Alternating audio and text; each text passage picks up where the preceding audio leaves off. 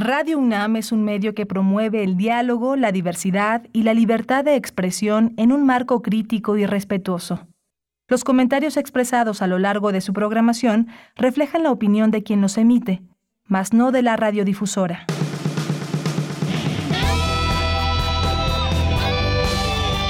Prisma RU. Relatamos al mundo.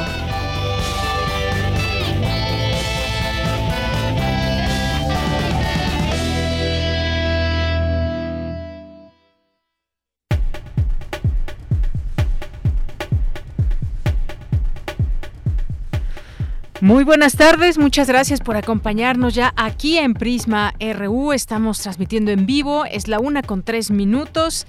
Qué gusto que nos acompañe en esta tarde de miércoles, una mañana que amaneció fresquecita y ya con la salida del sol se está empezando a sentir más cálida la temperatura poco a poco, pero nos dio un poquito de tregua el el calor y el sol intenso de estos días. Ayer terriblemente el calor en el festejo del Día de las Madres. Bien, pues hoy tenemos mucha información para compartir con ustedes. Hay una nota que nos llamó mucho la atención y que tiene que ver, uno pensaría ahora que las finanzas de mucha gente están afectadas tras eh, lo que está sucediendo aún con esta pandemia que quizás esté en un, en un momento importante de baja de personas que fallecen por esta enfermedad o que son contagiadas. Sin embargo, pues hay mucha afectación económica entre muchas personas. Sin embargo, Ah, hubo ganancias enormes de los bancos que se dispararon 50% en el primer trimestre. ¿Y esto a consecuencia de qué? Bueno, pues lo vamos a platicar al rato, así que no deje de acompañarnos en esta conversación para saber por qué, por qué es que los bancos ganan tanto en esta época cuando la gente está resintiendo la carestía. Bueno, de esto vamos a hablar en esta primera hora de Prisma RU. Y también vamos a hablar de las personas en situación de calle y cómo es que la UNAM apoya en estas acciones. También pues se llevó a cabo el Día Mundial de la Cruz Roja el 8 de mayo y hay trabajo desde nuestra UNAM, así que vamos a platicar de este tema con la doctora Alice Ruiz, Ali Ruiz Coronel, que es eh, antropóloga por eh, la Escuela Nacional de Antropología e Historia y también estudió, tiene un doctorado en antropología en el Instituto de Investigaciones Antropológicas de la UNAM. Este tema que nos parece también importante con eh, platicar con nuestro público Hoy es miércoles, miércoles de ciencia, de sustenta. También tendremos una entrevista sobre hay distintas publicaciones que va dando a conocer el CIALC, que es el Centro de Investigaciones sobre América Latina y el Caribe. Y el día de hoy vamos a hablar de desigualdades, pobreza y papel del Estado en América Latina, un libro coordinado por Rubén Ruiz Guerra y Gerardo Gómez Michel, así que no se pierdan esta conversación. Tendremos, como todos los días, la mirada desde nuestra universidad, qué pasa en nuestra UNAM, los distintos eventos académicos, distintos eventos que hay en nuestra universidad. Información de cultura nacional e internacional. De esto se trata el programa el día de hoy, en este miércoles 11 de mayo. Le acompañamos aquí en cabina, transmitiendo en vivo desde la Colonia del Valle, al frente de la producción Marco Lubián, en la asistencia de producción Denis Licea, en la asistencia, no, en las, en, la, las redes sociales, que por cierto son arroba Prisma en Twitter y Prisma en Facebook, se encuentra Michelle González. Y en los controles técnicos, Arturo González, que nos acompaña también el día de hoy. Y aquí en el micrófono le saluda Deyanira Morán y desde aquí relatamos al mundo. Relatamos al mundo. Relatamos al mundo.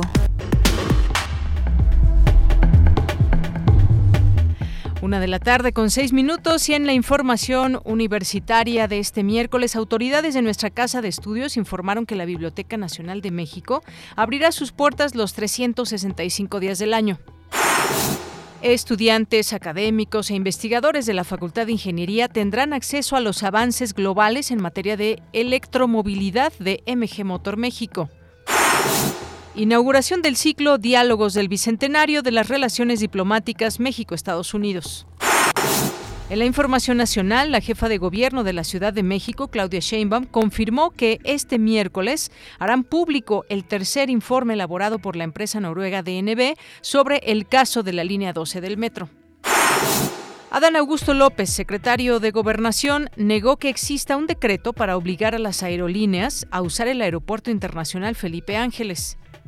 Autoridades de la Secretaría de Infraestructura, Comunicaciones y Transportes, la Secretaría de Defensa Nacional, Nacional la Secretaría entre hubo un acuerdo, hubo un acuerdo entre las autoridades de la Secretaría, hubo un acuerdo entre las autoridades de la Secretaría de Infraestructura, Comunicaciones y Transportes, la Secretaría de Defensa Nacional, la Secretaría de la Marina, las aerolíneas que operan tanto en el Aeropuerto Internacional de la Ciudad de México como en el Aeropuerto Internacional Felipe Ángeles, se acordó, entre otras cosas, eh, que los vuelos de carga doméstica y de charters van a migrar sus operaciones casi de inmediato al Aeropuerto Internacional Felipe Ángeles, que en un periodo de tres meses se va a regularizar también el que vuele al aeropuerto Felipe Ángeles y se trasladen todas las operaciones de lo que es la carga internacional, porque en este periodo se está terminando la adaptación de las áreas de aduana, de bodega y de, de distribución. Esto es que antes de que termine el año todos los vuelos de carga internacional, doméstica y este, charters ya estarán operando en el Aeropuerto Internacional Felipe Ángeles. Bien, ahí las palabras del secretario de Gobernación en torno a este tema de las aerolíneas y toda la polémica que ha habido, pues tras este incidente que se suscitó, pero también para ir, eh, pues eh, despejando un poco esta área del aeropuerto internacional de la Ciudad de México y que pueda haber también un poco más de vuelos allá en este otro aeropuerto Felipe Ángeles que ya está operando y que poco a poco se espera que haya más vuelos. Bien, y el presidente Andrés Manuel López Obrador aseguró que otros países de la región al igual que él, no están contentos con la cumbre de las Américas que organiza Estados Unidos. Refirió que seguirá tratando de convencer y persuadir de que no se excluya a ningún país. La Fiscalía de Nuevo León informó que la principal línea de investigación sobre la muerte de Yolanda Martínez Cadena es suicidio. La joven de 26 años desapareció el 31 de marzo después de salir a entregar una solicitud de trabajo. Y esta mañana cuatro vagones de un tren de carga descarrilaron en la zona de eh, Jalostoc, en el municipio de Ecatepec, Estado de México. En el incidente no hubo personas lesionadas. Y en la información internacional, la Unión Europea anunció que eliminará el uso del cubrebocas en aeropuertos y aviones a partir del 16 de mayo. La decisión se tomó por la baja en casos y hospitalizaciones a causa de COVID-19. Hoy en la UNAM, ¿qué hacer y a dónde ir? No te puedes perder una emisión más de la serie Islas Resonantes, bajo la conducción de Cintia García Leiva. Hoy miércoles 11 de mayo nos ofrece la retransmisión del programa Sonido y Barbieri, sesión de escucha dedicada al trabajo del artista y compositora italiana de música electroacústica, Catalina Barbieri. Sintoniza el 96.1 de frecuencia modulada, hoy en punto de las 16 horas, después de nuestro corte informativo, y su retransmisión el sábado 14 de mayo a las 19 horas por el 96.1 de FM. Recuerda que ya puedes consultar el Plan Integral para la Sustentabilidad desde la UNAM, documento rector que refleja los esfuerzos de nuestra máxima casa de estudios para impulsar y consolidar una universidad sustentable. Consulta y descarga dicho documento en el sitio oficial de la Coordinación Universitaria para la Sustentabilidad de la UNAM. Te recomendamos la exposición Delirios, una mirada a lo cotidiano, del artista visual Yair Ulises Hernández Ponce, mejor conocido como Paria, quien explora las distintas caras y confines de la Ciudad de México a través de múltiples piezas realizadas en diferentes lugares y tiempos. La exposición Delirios, una mirada a lo cotidiano, la podrás visitar en el vestíbulo de la sala Julián Carrillo de Radio UNAM. La entrada es libre y el aforo limitado. No olvides traer tu cubrebocas.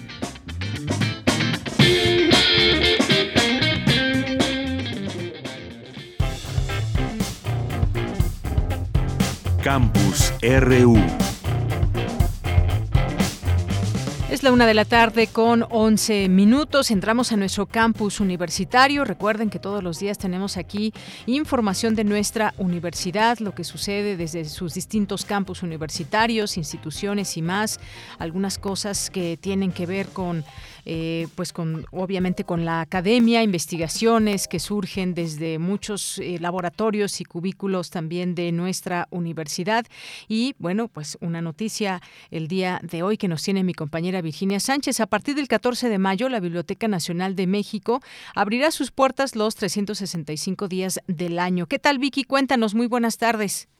Hola, ¿qué tal, ya Muy buenas tardes a ti y al auditorio de Prisma RU. Pues un poco de contexto es de que la Biblioteca Nacional de México fue fundada el 30 de noviembre de 1867 por el decreto del presidente Benito Juárez, con el objetivo de recabar, proteger y difundir todos los libros hechos en México y sobre México. En 1929 la custodia del recinto pasa a manos de la UNAM y en 1979 se establece en Ciudad Universitaria. Actualmente cuenta con cerca de 1.375.321 volúmenes. Y bueno, pues una buena noticia es que esta mañana se anunció en conferencia de prensa que a partir del 14 de mayo de este mes, para beneficio del servicio a los usuarios, la Biblioteca Nacional de México pondrá a disposición de todos los interesados todos los libros, todos los días. Es decir, que brindará servicio los fines de semana, los días festivos y durante los periodos vacacionales de tal manera que el vital acervo de la biblioteca está dispuesta para todos y todas los mexicanos. Escuchemos a Pablo Mora Pérez Tejeda, director del Instituto de Investigaciones Bibliográficas, sobre este anuncio que se hizo. Hoy se abren las puertas de esta Biblioteca Nacional durante todo el año, todos los días, y que es un motivo más de celebración por la misión que tiene en un país que requiere de su presencia cotidiana, por la memoria que resguarda y para conducirse en su mejor expresión en el presente y hacia el futuro el pueblo mexicano. Como hemos dicho varias veces, sin memoria no hay futuro. Y esta Biblioteca Nacional es la que resguarda y tiene el patrimonio de los más ricos, quizá el más rico, en términos de el patrimonio documental, tanto libros, revistas y otro tipo de materiales que se han guardado y se han difundido a lo largo de la historia eh, durante todos los días, además de ser una biblioteca que todos los días se retroalimenta, se enriquece con lo que se edita en México a través de lo que nos llega por depósito legal. Por su parte, Filiberto Felipe Martínez Arellano, coordinador de la Biblioteca Nacional de México, señaló que dentro del patrimonio bibliográfico se encuentran las grandes manifestaciones literarias, todo un acervo de los más grandes del país que sirve para satisfacer las necesidades de conocimiento e información en diversos ámbitos. También detalló entre los servicios que estará disponibles en la Biblioteca Nacional de México, como el servicio de orientación, consulta y préstamo de materiales de la colección de general, los servicios digitales también disponibles, el servicio de credencialización también habrá visitas guiadas y por supuesto, bueno, pues no habrá por el momento servicio de fotocopias, pero se puede tomar fotografías.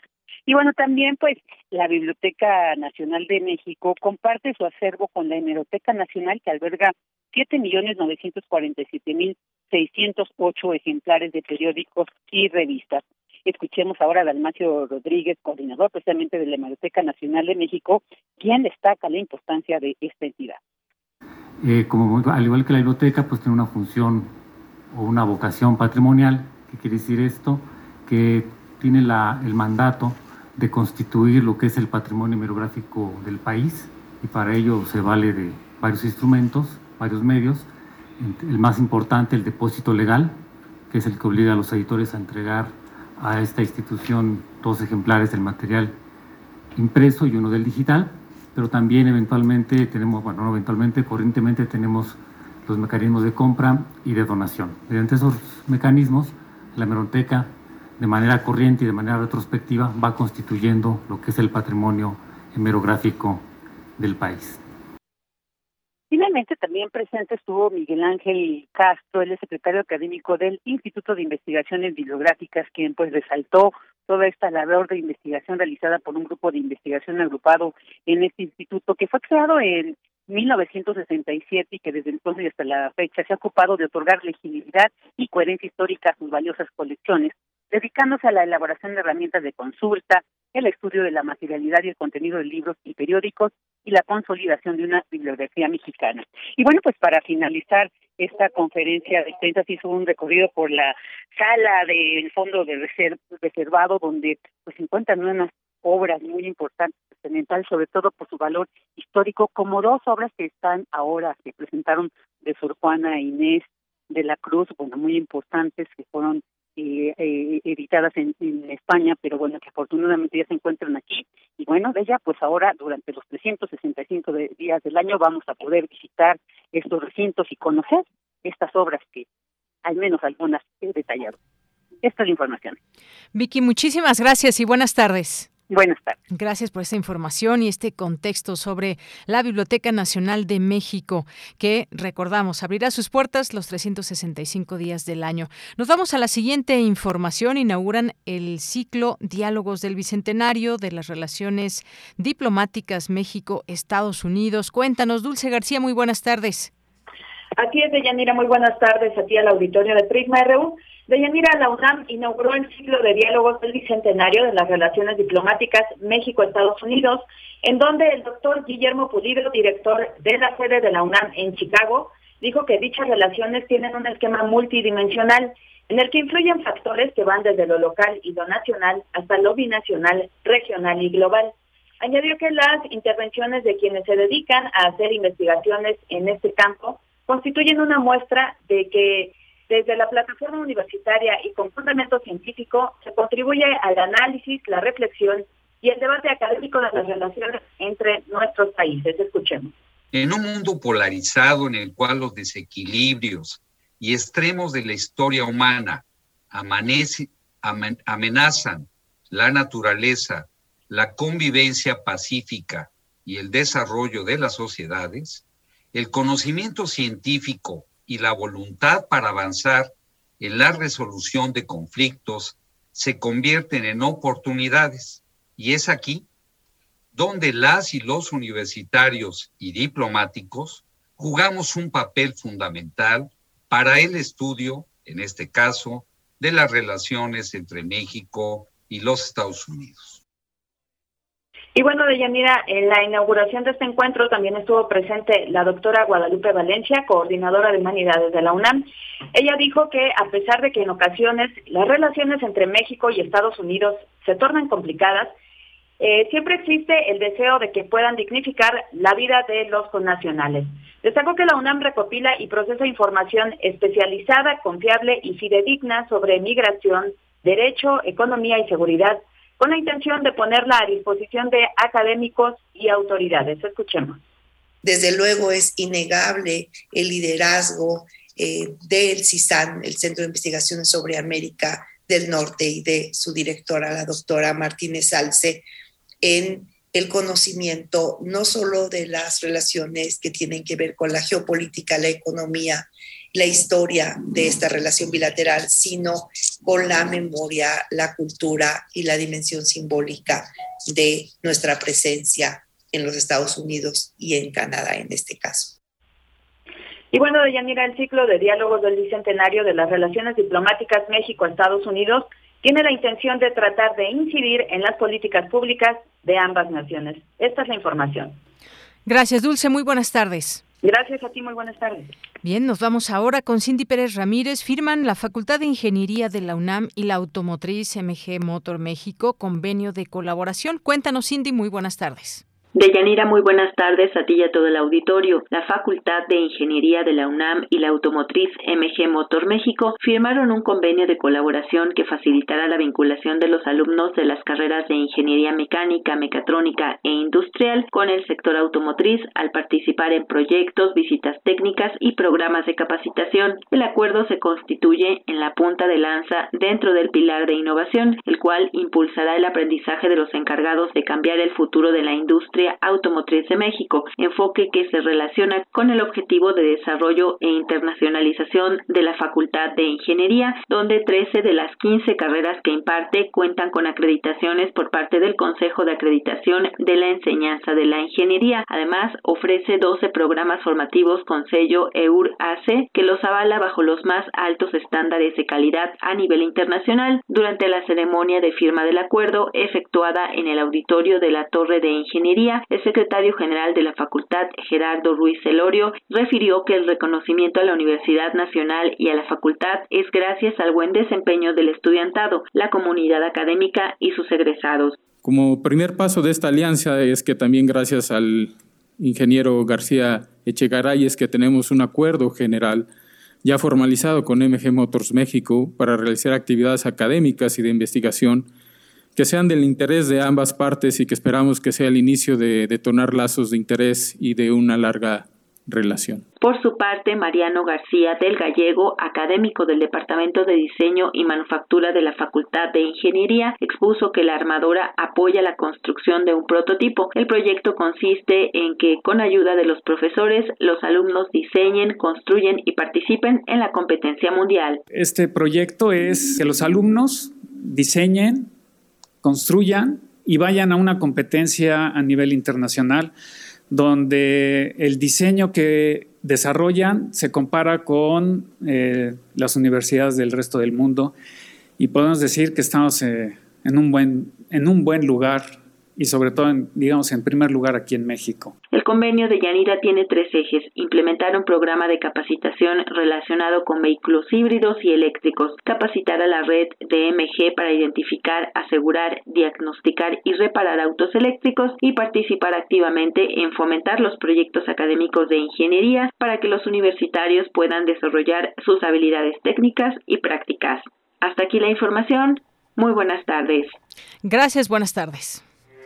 Porque tu opinión es importante, síguenos en nuestras redes sociales, en Facebook como Prisma RU y en Twitter como arroba PrismaRU.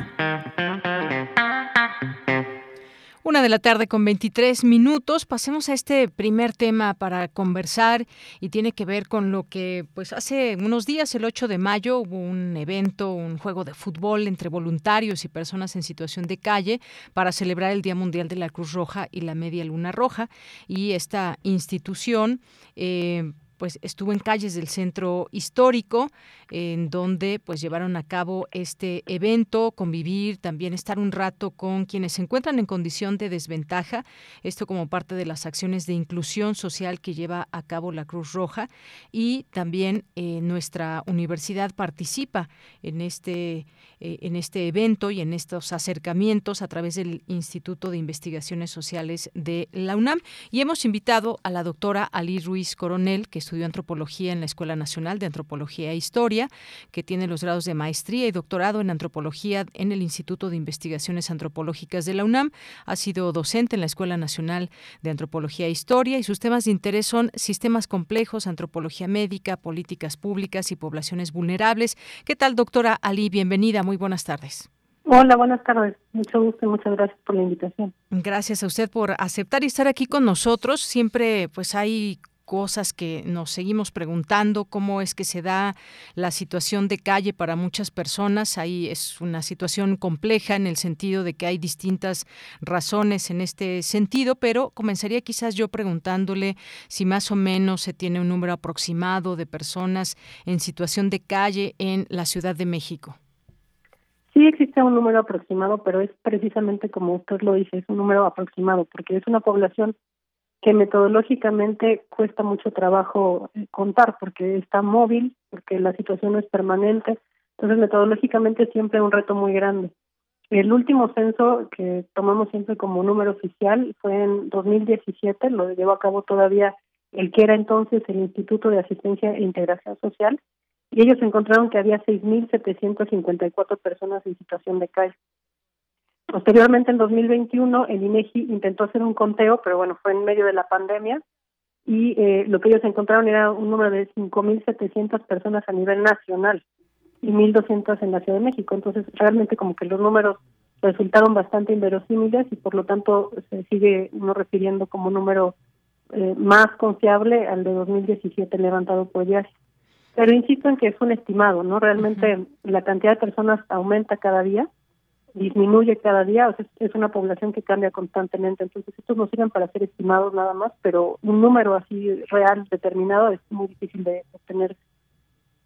Efectivamente es un número difícil dado que pues eh, cómo se puede dar este conteo. Muchas veces pues vemos o ubicamos personas que están en situación de calle pero pues tampoco vemos muchas veces ese acercamiento que puedan tener autoridades. Y son personas como si en muchos casos como si no existieran dado que pues no quizás ni siquiera tienen eh, papeles actualmente o, nunca los tuvieron o quizás sí tuvieron pero no entran en estos registros justamente y sí las parecen ser menores a lo que vemos en la realidad. Y en este sentido, doctora, podemos ubicar si hay más hombres o mujeres o niñas y niños en situación de calle o en qué, cuál es la edad que prevalece. Sí, em, sobre todo porque nosotros hacemos investigación cualitativa, no solo cuantitativa. Entonces estamos en los espacios donde las personas viven, duermen, trabajan y tenemos un registro mucho más eh, cercano de lo que se ve en la realidad, ¿no? Y eh, sí, el, número de hombres es muchísimo mayor que el de mujeres hasta ahorita. Más o menos es como un 98% de hombres versus un 2% de mujeres. Y así ha sido históricamente y así es en otros países y ciudades de América Latina. Es una población muy, muy eh, característicamente masculina. Y otra de las transformaciones que ha sufrido es que en los 80, cuando el fenómeno se hizo visible, se trataba sobre todo de población infantil. Por eso cuando hablamos de este tema muchas personas todavía dicen de los niños de la calle, porque en ese momento pues eran niños. Eh, actualmente es una población masculina joven, es decir, son hombres que deberían estar en un, en un momento de su vida productivo, este, económicamente, familiarmente, etcétera. Y esto pone unas dificultades particulares porque el acercamiento hacia los niños pues solía ser más de compasión, de lástima, de tratar de proveerles de lo que les falta, ¿no? Pero cuando crecen y son adultos, entonces la, la percepción cambia y se vuelve más bien de miedo, ¿no? De, de una especie de justificación de la violencia contra ellos, asumiendo que es voluntaria, digamos, su situación. Bien, eh, doctora, en ese sentido, pues sabemos que es, como decía yo, un tema complejo y las razones pueden ser muchas, pero ¿cuáles son las que, digamos, en estos estudios ustedes identifican? Puede ser quizás la desintegración familiar o incluso el extravío. A veces, aunque no se crea, puede ser una decisión propia o por alguna discapacidad o abandono. ¿Qué es lo que ustedes encuentran en esta población? Pues yo justamente adopté por completo la perspectiva de la complejidad porque parece que es como una respuesta cliché, pero en realidad en este fenómeno es así.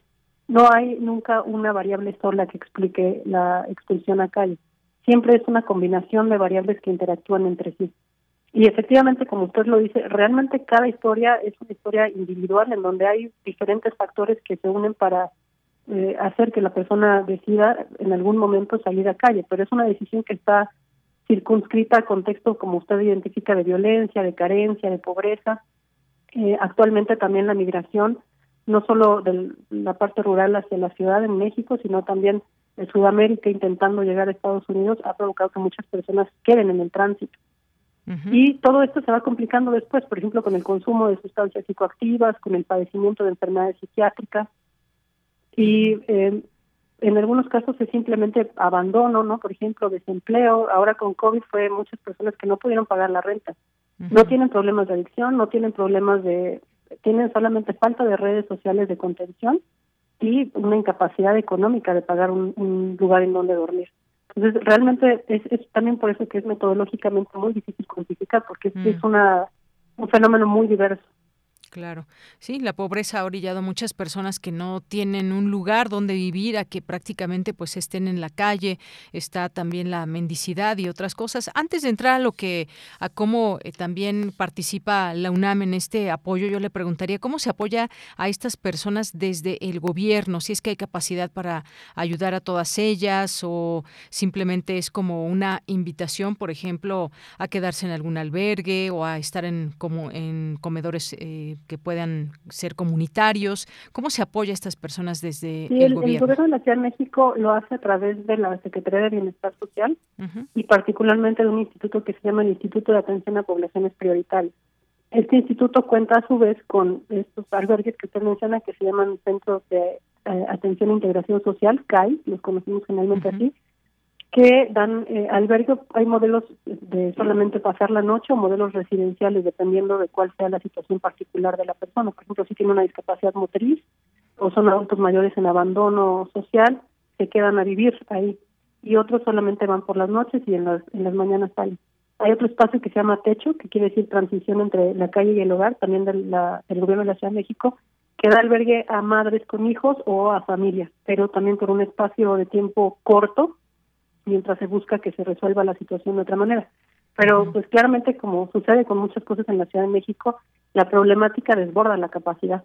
Entonces, estas instituciones en total eh, dan, tienen lugar para 2.150 personas y el censo identifica 6.754. Entonces, siempre hay escasez de recursos versus una población que crece y que tiene además demandas muy amplias, muy variadas y que son caras, además de, resolver, ¿no? Simplemente médicamente, etcétera.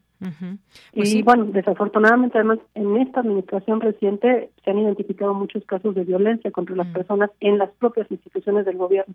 Entonces, también las personas, pues, ya no quieren acercarse. Sí, se ha sabido de algunos casos de violencia en estos en estos lugares. Digo, finalmente es difícil, difícil que se pueda estar teniendo toda quizás una buena intención, pero qué pasa entre las personas y cómo son tratadas también por parte de las autoridades es sin duda un problema que también se ha generado. Ahora bien, mi pregunta eh, siguiente es, ¿se reintegran? ¿Se logran reintegrar? ¿Hay un apoyo solamente, digamos, para que pasen la noche, una temporada, o que se queden a vivir, o de alimentación? ¿O hay algún seguimiento que pueda dar quizás alguna oportunidad para que se reintegren de una manera normal a la sociedad? Pues realmente quien más eh, actúa con, o tiene, digamos, efectos más, más eh, a, largo plazo, más permanentes, es la sociedad civil. ¿no? La sociedad civil realmente es quien ha hecho un trabajo pues muy largo, con muchísima experiencia, con constante profesionalización, y es quien en realidad genera cambios importantes en la vida de las personas. Eh, Depende mucho también del momento en el cual se actúa, ¿no? Como decíamos al principio, no solamente es un fenómeno complejo en que hay muchas variables que, que se están intersectando, también es una problemática que tiene un proceso. Entonces, si se interactúa con la persona al inicio del proceso, es muy fácil, ¿no? Que, por ejemplo, como estábamos diciendo, si por COVID alguien se quedó sin empleo, eh, no pudo pagar su casa, y en ese momento eh, hay una intervención, pues es muy fácil que la persona pueda pagar su renta y su vida siga como estaba. Si han pasado muchos años, el niño creció en calle, todas sus redes sociales están en calle, tiene un problema de adicción, tiene un trastorno psiquiátrico, pues es muy difícil. Entonces ahí eh, que la persona sigue el camino que nosotros identificamos como el camino normal.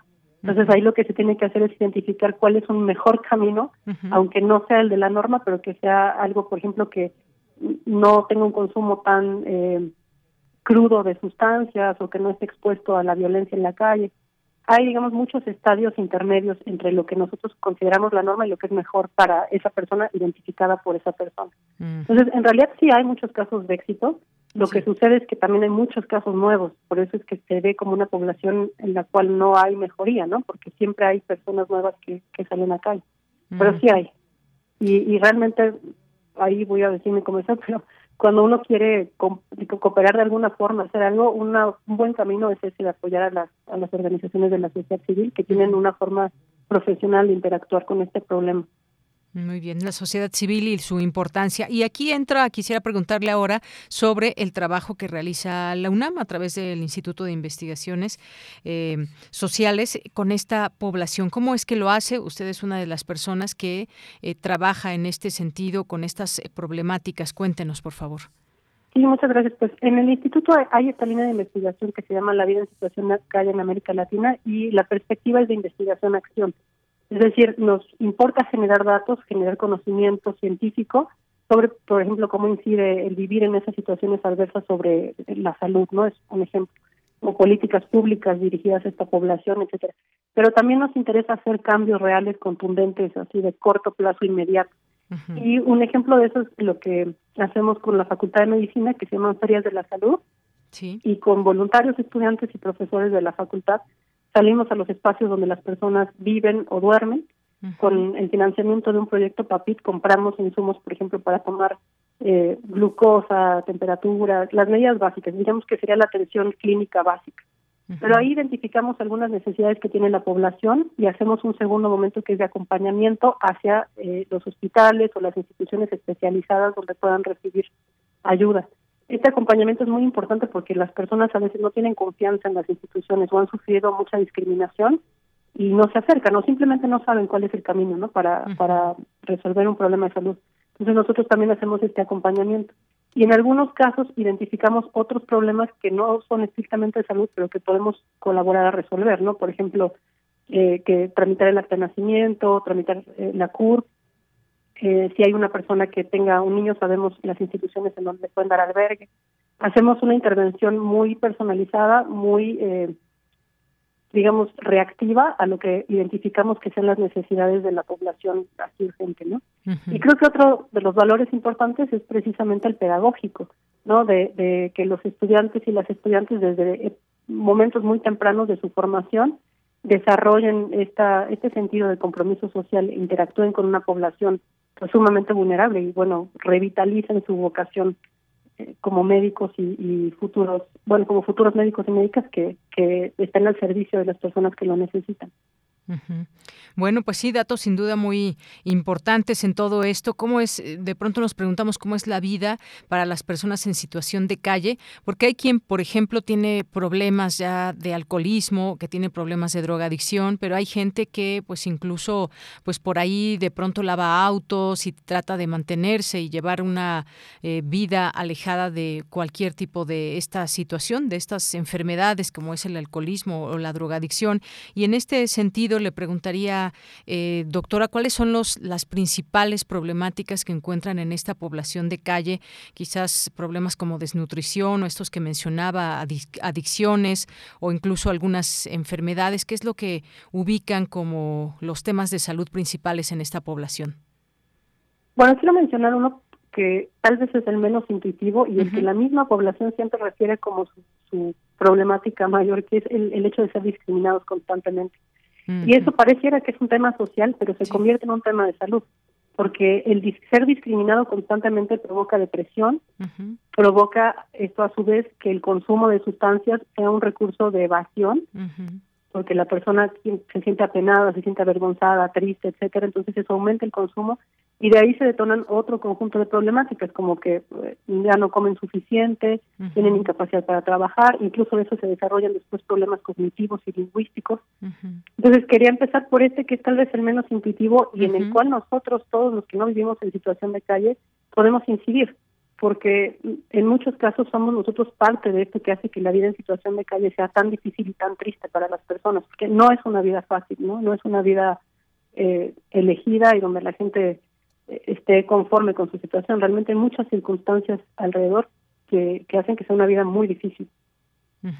Pues sí, efectivamente, lo menos intuitivo, como usted bien decía, doctora, pudiéramos imaginar otro tipo de cosas, pero la discriminación, a veces hasta una sola eh, mirada que lleva implícita el rechazo puede afectar a la persona que la está recibiendo y pues vivir en la calle mm, como hemos visto, como lo sabemos, no hace falta vivir en la calle para saber lo difícil que puede ser las inclemencias del clima, el tema de la alimentación, eh, pues el tema de la higiene y muchas otras cosas, una situación muy difícil en la que se encuentran miles de personas en nuestro país, en la Ciudad de México, por supuesto, como usted nos decía, y las cifras que solamente son una aproximación. ¿Algo más que nos quiera comentar antes de cerrar la entrevista, doctora? No, pues quiero agradecer mucho que, que abran este espacio porque es algo que vemos en la ciudad constantemente y al mismo tiempo, como usted decía al principio, no lo vemos. Entonces, agradezco mucho que me hayan permitido eh, conversar con ustedes y les deseo una tarde muy agradable. Gracias, muchas gracias doctora y hasta luego.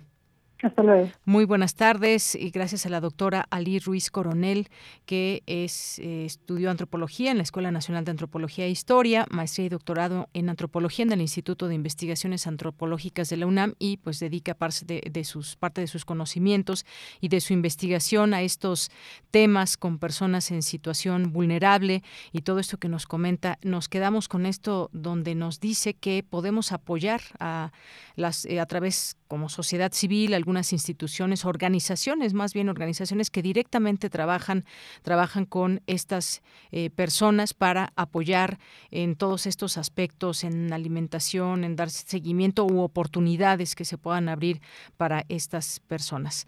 Continuamos. Porque tu opinión es importante, síguenos en nuestras redes sociales, en Facebook como Prisma RU y en Twitter como arroba PrismaRU. Bien, y además ahora en contraste con muchas personas que viven en situación de calle porque no les alcanza para la renta o por muchas y complejas razones que ya platicábamos con la doctora, hay por otra parte eh, informaciones como esta. Ganancias de bancos se disparan 50% en el primer trimestre y habla esta nota de, la jornada, dice, en con, el conjunto de 50 bancos que operan en el país obtuvo entre enero y marzo pasado ganancias récord por 53.175 millones de pesos, incremento de 50.3% respecto a los 35.374 millones reportados en el mismo periodo, pero del año previo. Esto lo reveló la Comisión Nacional Bancaria y de Valores. Y hemos invitado esta tarde al doctor Raúl Ignacio Morales Chávez, que es profesor de Economía y Finanzas Públicas en la Facultad de Estudios Superiores Aragón. ¿Qué tal, doctor Raúl? Bienvenido, muy buenas tardes. Muy buenas tardes, tengas tú, Yanira, y tu público que te escucha. Muchas gracias. Gracias, doctor. Pues preguntarle sobre este tema. Se trata además de la mayor generación de ganancias de la banca para un primer trimestre desde el año 1998, momento a partir de que, de que la autoridad reguladora mantiene sus actuales bases de datos. ¿Cómo poder entender esto de ganancias de los bancos contra una, pues una situación económica delicada para muchas familias en México? Y este, eso es una cuestión bastante contradictoria, mientras que en unas actividades mantenemos estancada nuestra capacidad de producción en nuestro sistema bancario comercial se obtienen unas grandes ganancias desde hasta cierto punto extraordinarias. Pero vayamos por partes. Primero, eso es un proceso que se viene dando desde el año 2021 cuando se inició la recuperación, ¿no? Ahí empezaron a dispararse las ganancias porque de 2020 a 2021 se incrementaron en un 65.7 estas ganancias de estos bancos. ¿sí? Aproximadamente eh, la recuperación llevó a que éstas tuvieran una ganancia mucho, muy importante. Claro, que se han concentrado principalmente en los más grandes bancos, que son seis, ¿sí? que es Bancomer, Santander, Banorte, Banamex, Scotiabank, ¿sí? los cuales, quieras si o no, concentran aproximadamente el 73.4 de estas ganancias. Pero se, se dirá por qué surgen y se disparan estas ganancias. Bueno, resulta que derivado de la pandemia en 2020, tuvieron que eh, aumentar todos y cada uno de los bancos lo que se le llaman reservas, ¿sí? reservas contingentes por la probabilidad de que no se pagaran, de que no se pagaran los créditos que se habían obtenido. ¿sí? ¿Qué sucede? Aumentaron estas tenencias de reservas contra riesgos crediticios aumentaron en el 2020. Para el 2021 estas se vieron reducidas, ¿sí? En un poco más del 50%, lo que ya no tuvieron que derivar estas reservas y las transformaron en ganancias. En este momento, esta tendencia derivado del índice de morosidad que ha ido a la baja, ha provocado que se tengan, o los bancos por ley, tienen que tener reservas para que en caso de que haya un problema de morosidad atengan estos problemas o estas situaciones. Esto indudablemente eh, ha ido disminuyendo y ha permitido liberar recursos para los bancos y obtengan estas ganancias extraordinarias que vemos que desde el 2021 al cierre de 2021 en enero de 2022 ¿sí? Estas ganancias fueron de un 48.5%, se vieron aumentadas y ahora lo que tú comentabas que fue un poco más del 50%. Si ves, hay esta tendencia que ha llevado la recuperación. Ahora, no solamente es un caso de México, a nivel internacional esta recuperación se ha visto sobre todo en el sector financiero, ha crecido de forma extraordinaria en grandes crecimientos de sus ganancias en el sector bancario, en el sector este accionario han visto ganar todos estos aspectos. Pero el problema es que estas ganancias se han concentrado en los grandes bancos, ¿sí? Como te decía, eh, Bancomer, Santander, Banorte, Banamex, HCBC, Escocia. Más en cambio, si tú te das cuenta, la situación no es lo mismo con los bancos pequeños, los cuales han tenido pérdidas, han tenido pérdidas derivado en que esta gran participación no se da entre todos, no se da entre todos, sino entre solamente los más grandes que tienen una mayor participación dentro del mercado y dentro de la cartera que se tiene a nivel general. Efectivamente, y es que algunas cosas que nos preguntamos, ya que usted nos va explicando todo esto, pues tiene que ver con que o se han pedido más préstamos o también esto deriva de estas comisiones que a, veces cobran para todo y si no es el banco que nosotros tenemos la tarjeta, pero no hay un banco en ese momento y nos vamos a otro, nos cobran comisiones que a veces, pues bueno, son altas para a comparación de los salarios que recibe la gente, abren una cuenta, por ejemplo, porque ahí les pagas su, eh, su trabajo de su empresa se les paga en tal banco y entonces van generando ahí ya una cartera de clientes enorme cada, cada banco, tienen estas ganancias y sin embargo pues a la hora de los intereses, cuando se pide un préstamo y demás pues son altísimos y vemos que esto pues no, no van como estas políticas eh, como eh, enfocadas a que realmente sus clientes tengan ganancias. Sabemos que por ejemplo los bancos dan muy poco, premian muy poco el ahorro. Si alguien tiene pues no sé, a lo mejor dos mil, tres mil pesos, pues prácticamente no sé cuánto, pero quizás tres pesos al mes le dan de ganancia. Si es un poco más, o ya estamos hablando de cantidades con más ceros, incluso llega a ser muy baja los intereses y sin embargo, pues es el lugar a veces más seguro en donde podemos tener una cuenta de ahorro. Eso que tú dices es este, muy cierto y hasta eh, punto complicado. Mira, nada más te voy a comentar lo siguiente. De acuerdo a la encuesta financiera que se levanta, que levanta la Comisión Nacional, encontramos que los bancos solamente le prestan a una de cada cinco empresas, o sea, al 21% de las empresas del país. De estas, de este universo que es aproximadamente del 21%, el 38% a quien le prestan son a grandes empresas el 43% es a medianas, ¿sí? Y el 26% a pequeñas y el 14.5% a microempresas. Si tú te das cuenta, las que piden más recursos son las medianas, las pequeñas y las micro. Y como tú estás comentando con toda la razón, una cosa es la tasa que le pagan a los ahorradores y otra y otra tasa es mucho más elevada, ¿sí? la que pagan los que solicitan un préstamo. Por eso las empresas muchas veces no recurren a solicitar préstamos, porque significa la tasa interna, la tasa de equilibrio más 20 puntos. Esto, entonces estamos hablando aproximadamente de pagos de 30 a 35% de un crédito. ¿sí? Entonces imagínate la tercera parte de, de, tu préstamo es lo pagas en intereses. Eso es algo muy alto. Tú dirás, ¿cómo se financian las empresas? De acuerdo en esta misma ingresa, de acuerdo a esta misma encuesta, el 55% de las empresas se proveen con el retardo en el pago a sus proveedores.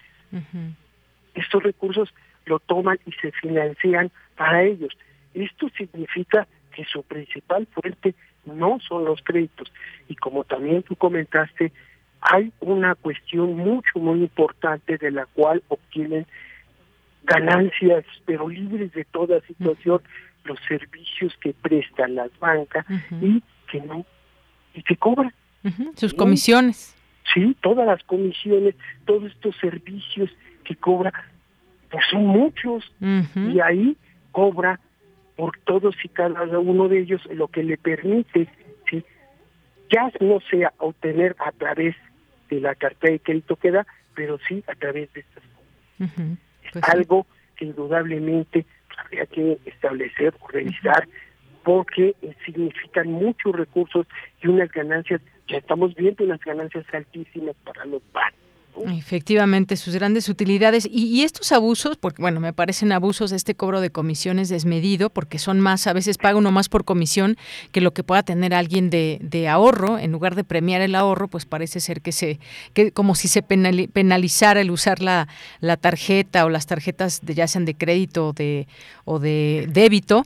Otra cosa, las tarjetas de crédito también, doctor. Pero puede, en algún momento el presidente, recuerdo que dijo el presidente López Obrador que pues le iba a pedir a los bancos o no recuerdo exactamente cómo estuvo, pero que para que ya no cobraran comisiones, ya finalmente pues ya no se no se dio esta posibilidad, pero se puede realmente hacer como si digamos cómo se gestionaría o si se puede o no hacer, doctor. Se tendría que normar, habría que mm. hacer una revisión de la ley financiera para ver la factibilidad de esta situación. Entonces tendría que hacer una revisión. Se tendría que platicar con los propios bancos para establecer en dónde podrían reducir esas, porque significa una gran parte del pastel de sus ganancias, ¿eh? ¿Eh? Es un, son cuestiones muy altas, entonces habría que revisarlos, sentarse con ellos y ver dónde se podría establecer un programa concreto para disminuir, porque indudablemente que esto le impacta el avance o la profundización de mucha gente en utilizar a los bancos. Efectivamente.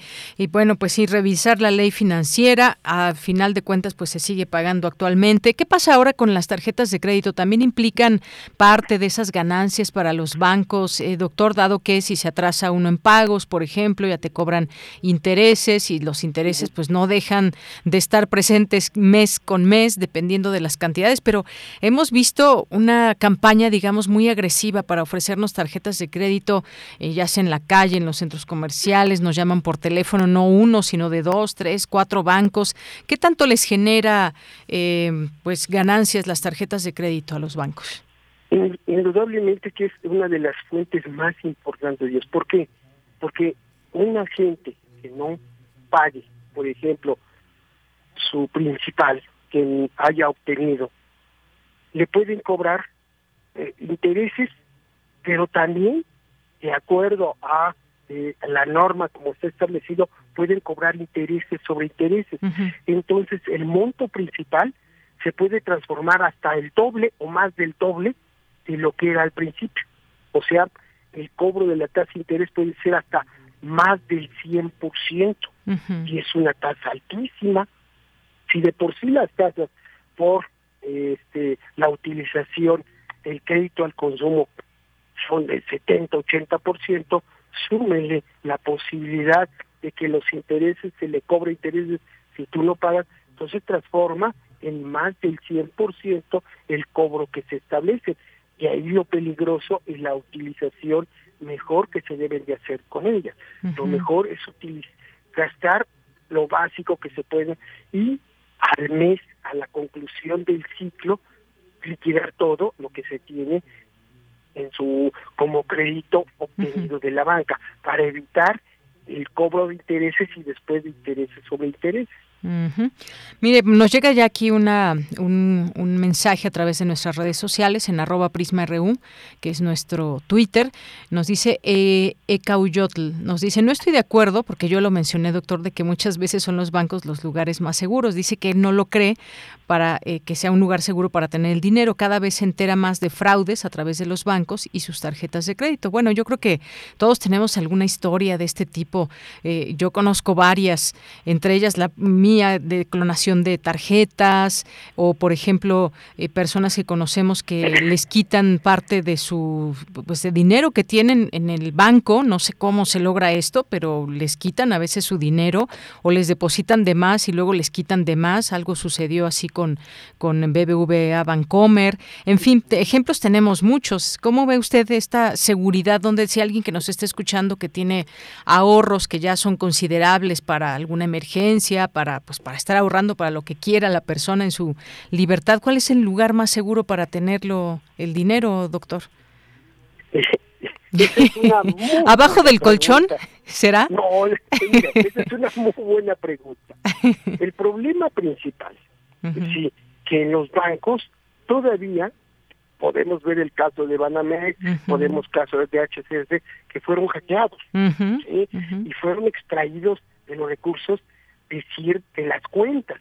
Entonces, en alguna ocasión ya habíamos platicado el problema de la ciberdelincuencia, ¿no? Entonces, lo que se tiene que establecer es todo un área por parte de los bancos y si es posible un programa para evitar esta situación.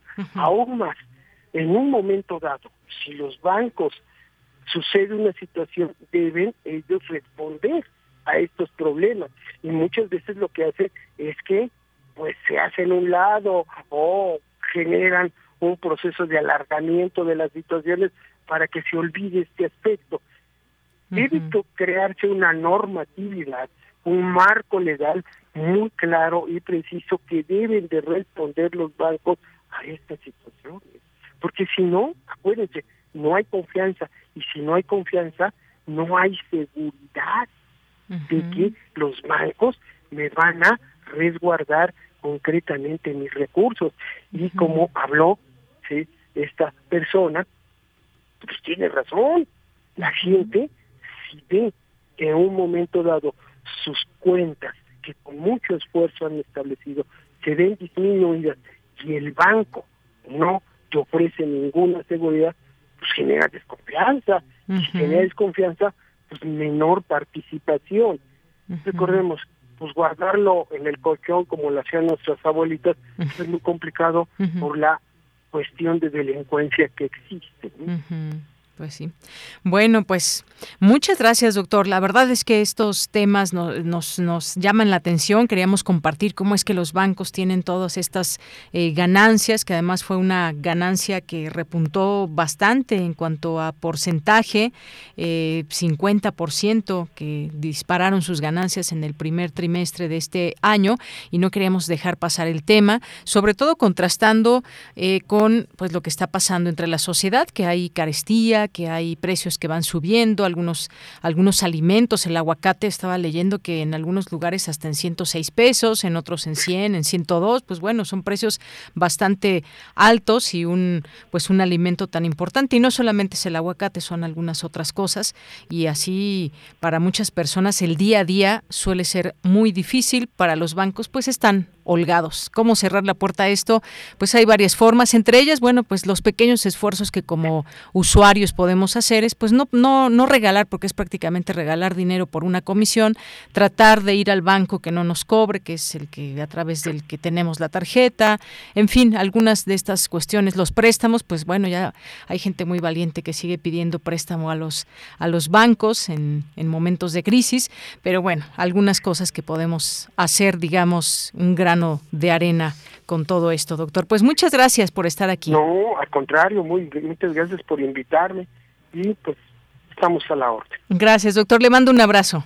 Ándale. Hasta luego. Fue el doctor Raúl Ignacio Morales Chávez, que es profesor de Economía y Finanzas Públicas en la Facultad de Estudios Superiores Aragón, que es un tema enorme. Solamente mencionaba aquí algunas cosas que como usuarios podemos hacer, pero los bancos tienen, tienen acuerdos y convenios enormes que más allá de que, de que no regalemos el dinero en una comisión, pues tendrán también ganancias de otros muchos lados. Son las 2 de la tarde en punto, es tiempo de irnos a un corte y regresamos a la segunda hora de Prisma RU. Porque tu opinión es importante, síguenos en nuestras redes sociales, en Facebook como Prisma RU y en Twitter como arroba PrismaRU.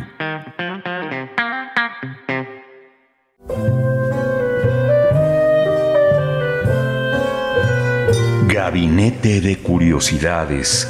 Explora con Frida Rebontulet y sus almas hertzianas las sonoridades extrañas, antiguas o poco conocidas que las sombras del tiempo nos han dejado.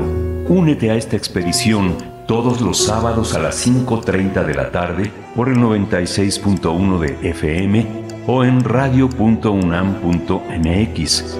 Radio UNAM, Experiencia Sonora.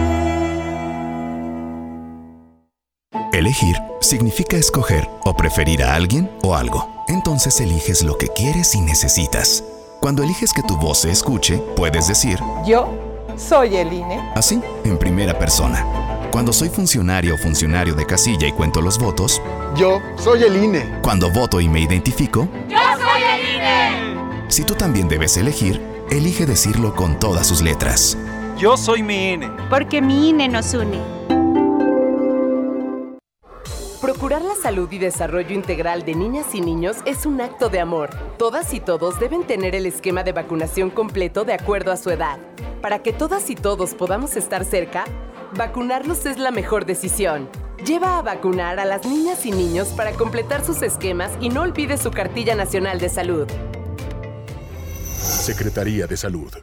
Este programa es público, ajeno a cualquier partido político. Queda prohibido su uso para fines distintos a los establecidos en el programa. Un libro no termina con el punto final. No es solo la escritura y la corrección. Hay mucho más que un proceso creativo o un arranque de inspiración. Las palabras encierran conocimiento y cultura, pero también gustos y texturas. Los invitamos a probar los sabores y los saberes del lenguaje. Eso, todo eso, es lo que saben las palabras. Saben las palabras. El amor por el lenguaje en todas sus presentaciones. Con Laura García. Todos los lunes a las 18.30 horas. Retransmisión sábados a las 17 horas. Solo por Radio UNAM. Experiencia sonora. Escucha. Un tejido infinito de impulsos. Un diálogo en los matices del silencio. Islas Resonantes. Pensar el mundo a través del sonido. Quinta temporada. Reflexiones y entrevistas en torno a la escucha con Cintia García Leiva. Miércoles a las 16 horas después del corte informativo. Retransmisión sábados a las 19 horas. Radio UNAM. Experiencia sonora. Tu opinión es muy importante. Escríbenos al correo electrónico prisma.radiounam@gmail.com.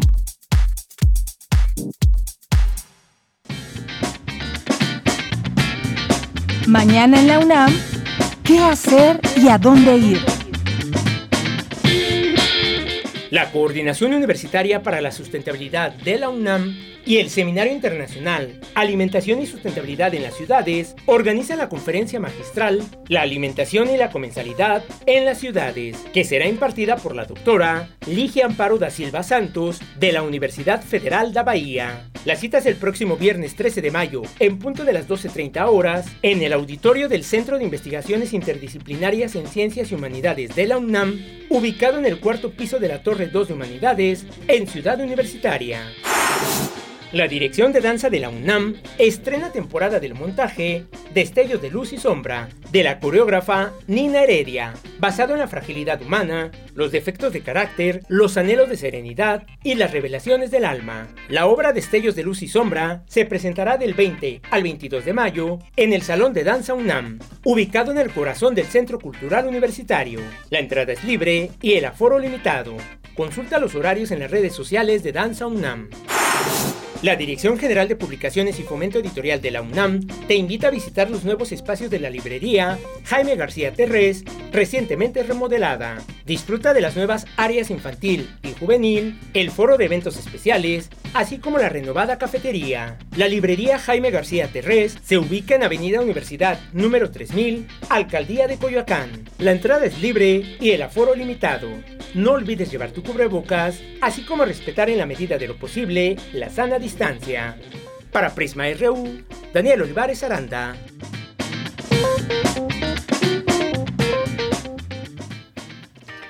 Bien, pues estamos de regreso aquí en Prisma RU en esta segunda hora, iniciando esta segunda hora. Muchas gracias por estar acompañando esta emisión. Son las 2 de la tarde con 6 minutos. Nos escuchan en www.radio.unam.mx en el 96.1 de FM. Ojalá que podamos llegar a muchas partes del mundo a través de esta página, que nos puedan sintonizar en algunas otras partes de eh, nuestra República Mexicana y por supuesto que nos encantaría que se hagan presentes a través de las redes sociales, quienes tengan redes sociales, quienes no, pues de alguna manera pueden hacerse presentes a través de eh, nuestro correo electrónico también.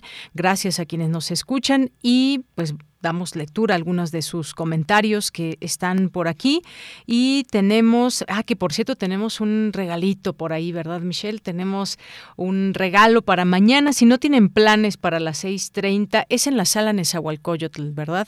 Del Centro Cultural Universitario por el Día de la Enfermera hay un concierto que pues tenemos un pase doble para, podríamos decir dos boletos, pero es mejor ir acompañados o acompañadas, un pase doble para quien quiera acudir a este concierto que es a las 6.30 el día de mañana, el mero día de la enfermera. Así que pues ahí tenemos esta posibilidad. Si alguien gusta, pues ahí en nuestras redes sociales. Bueno, gracias a Edgar Bennett, muchos saludos. Nos manda eh, nos manda Edgar Bennett, muchas gracias Edgar. Luis M. García, muchos saludos, te mandamos también. Nos dice, increíble este tema de la banca. Apenas visité Banamex y tiempos, City Banamex y tiempos de espera para sus clientes de hasta hora 30 minutos, donde impera el clasismo y discriminación del banco al usuario. Atienden bien y primero a quien posea una cuenta de muchísimos ceros, ¿sí? ¿No? El, ¿Cómo se llama? El, no es cliente consentido, es como pues es una tarjeta preferencial. Es una tarjeta eh, preferente, sí, dependiendo si tienen mucho dinero en el banco o, de cierta cantidad para arriba, no sé cuánto sea, no sé si sean 50 mil pesos, 100 mil pesos, pero ahí ya no se hace fila, ta, ta, ta, y bueno, pues ya sabemos. No sé si opera en todos los bancos, pero nos dices que en este, por lo menos sí, en este de Citibanamex. Eh, Germán Rodríguez, muchos saludos, bueno, y saludos, por supuesto, Luis, como siempre, gracias por tu sintonía. Bernadette Flores, muchos saludos, muchas gracias por estar por aquí. Israel Ramírez, eh, Jordi Martínez, muchas gracias también a Ecauyotl que nos decía este, nos hacía esta eh, esta acotación en torno de que pues él no está de acuerdo con que los bancos sean los mejores o los lugares más seguros para tener tu dinero. ¿Cómo cuáles serán? A ver, ya nos decía el, el doctor que efectivamente pues en la casa no, ¿verdad? Porque la delincuencia puede estar presente en alguno de los lugares donde vivamos, colon, vivamos, colonia o algo, y pues si encuentran el dinero se lo llevan, imagínense nada más. Y luego pues los bancos tienen que seguir eh, atendiendo estas cuestiones de de seguridad, antihackeos y más. Bien, gracias. Eh, aquí también eh, Ale QH, muchas gracias. También aquí presente. Abigail Diexista, muchos saludos. Jorge Morán Guzmán nos dice, debemos estar atentos a los logros de este convenio entre la FIUNAM y la automotriz MG Motor MX, que serán un ejemplo para la integración exitosa Escuela Industria en favor de México. Gracias. Gracias a Rosario Durán Martínez por sus buenos deseos siempre. Eh, Guerrero, Victoria Jiménez, muchas gracias. Eh, Jorge nos dice saludos a todos, atento a la información, preparando materiales de trabajo docente. Qué bueno, Jorge. Aquí también en este espacio eh, damos esos eh, consejos y, e invitamos también a ya sea conferencias o cursos para seguir aprovechando estas posibilidades de la tecnología. También nos dice excelente que la Biblioteca Nacional de México abrirá todos los días del año. Las bibliotecas de las universidades deben abrir todo el año. Muchas gracias. Mario Navarrete, muchos saludos. Nos, nos manda aquí un video de esta tarde que luce, luce nublada en este día. De pronto salió el sol, pero qué bien también que tengamos esta posibilidad de unos grados menos que nos hacen más llevadero el día si es que estamos en la calle, por ejemplo, que hace mucho calor. David Castillo Pérez, buenas tardes, pues aquí con mis hermanos esperando el mejor noticiero, los mejores invitados, aunque a veces no esté de acuerdo con ellos, y los mejores colaboradores y por supuesto los mejores radionautas. Muchas gracias, David Castillo. Saludos a tus hermanos que están acompañando Osvaldo Muñoz, muchos saludos. Gracias también aquí a nuestra defensora de las audiencias, que es Magdalena Costa Urquidi. Pueden seguir la, la red social de Defensor UNAM.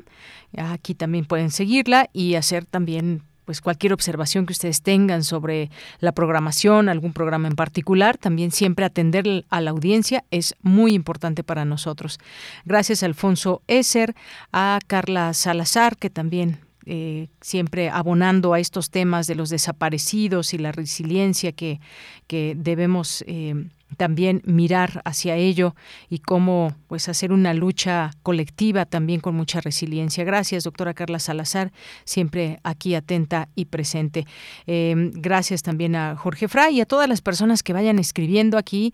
Nos le les agradecemos mucho y esperamos siempre contar con su presencia y seguir eh, cautivando a más público, a más auditorio, más personas que quieran estar en esta frecuencia de 96.1 de FM Radio UNAM. Flechador del Sol también nos dice eh, este fresco día, sale en este fresco día. Muchas gracias, eh, Flechador, gracias por este comentario, este saludo. Analí Arias también nos dice cliente priority en City Banamex, así se le llama. Efectivamente, Analí, ese mero. Eh, muchas gracias por recordarnos. ¿Y quién más? Edgar Bennett, ya le habíamos mandado saludos. Pues nos vamos ahora a la siguiente información la siguiente información que tenemos, porque como le habíamos dicho hace unos momentos, pues se llevan a cabo estas, eh, el tema del tercer informe sobre la línea 12 del metro. Y es que en estos momentos autoridades de la Ciudad de México presentan este tercer informe elaborado por la empresa noruega DNB sobre el caso de la línea 12 del metro. Vamos a escuchar a Miriam Ursúa, secretaria de Gestión Integral de Riesgos y Protección Civil. Se le solicitó a la empresa que se apegara a la implementación de la metodología presentada originalmente por la propia empresa, llamada Técnica de Análisis Sistemático de Causas Basado en Barreras, BSCAT. Dicha metodología, que es marca registrada, tiene como objetivo identificar las barreras preventivas que de haber funcionado el colapso podría no haber ocurrido. Esta metodología cuenta con una serie de definiciones e instrumentos analíticos que no están presentes en el documento de análisis causa-raíz fase 3 entregado por la empresa y que sí están en otros documentos, en otros documentos elaborados por ellos mismos. Sumado a lo anterior, en el documento se confunden las causas directas del colapso problemas de construcción y diseño ya establecidas por la empresa en el dictamen final fase 2, con las barreras preventivas que, según su propia definición, son controles, sistemas, prácticas y procedimientos que podrían haber contribuido a prevenir el colapso. Es por estas razones que el documento de la empresa, hasta el momento, no ha sido considerado como aceptado formalmente por la Secretaría de Gestión Integral de Riesgo y Protección Civil, pues pese a dar respuesta a algunas de las observaciones que les hicimos, estas siguen siendo consideradas deficientes e insuficientes. Bien, pues ahí las, las palabras de Miriam Ursúa, secretaria de Gestión Integral de Riesgos y Protección Civil, hablando de lo que pudieron haber sido estas causas directas y por qué el rechazo a estos informes de esta empresa DNB. El caso, y pese a todo lo que podamos eh, estar enredados muchos en este tema de qué es lo que dice esta empresa, qué es lo que dicen las autoridades, lo que sí es cierto es que hubo responsables. ¿Quiénes son? O cómo llegar a los responsables dependiendo las funciones que tocan a cada uno, a cada quien, a las empresas, al gobierno, el mantenimiento, qué funcionarios estaban, porque esto pues no solamente lo maneja una sola persona.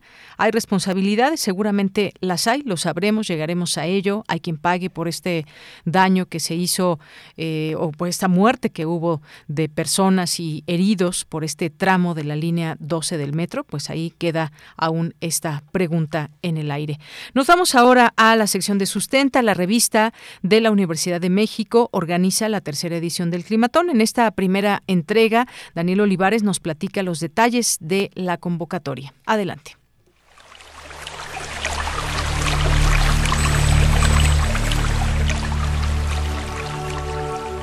Sustenta. Sustenta. Innovación universitaria en pro del medio ambiente.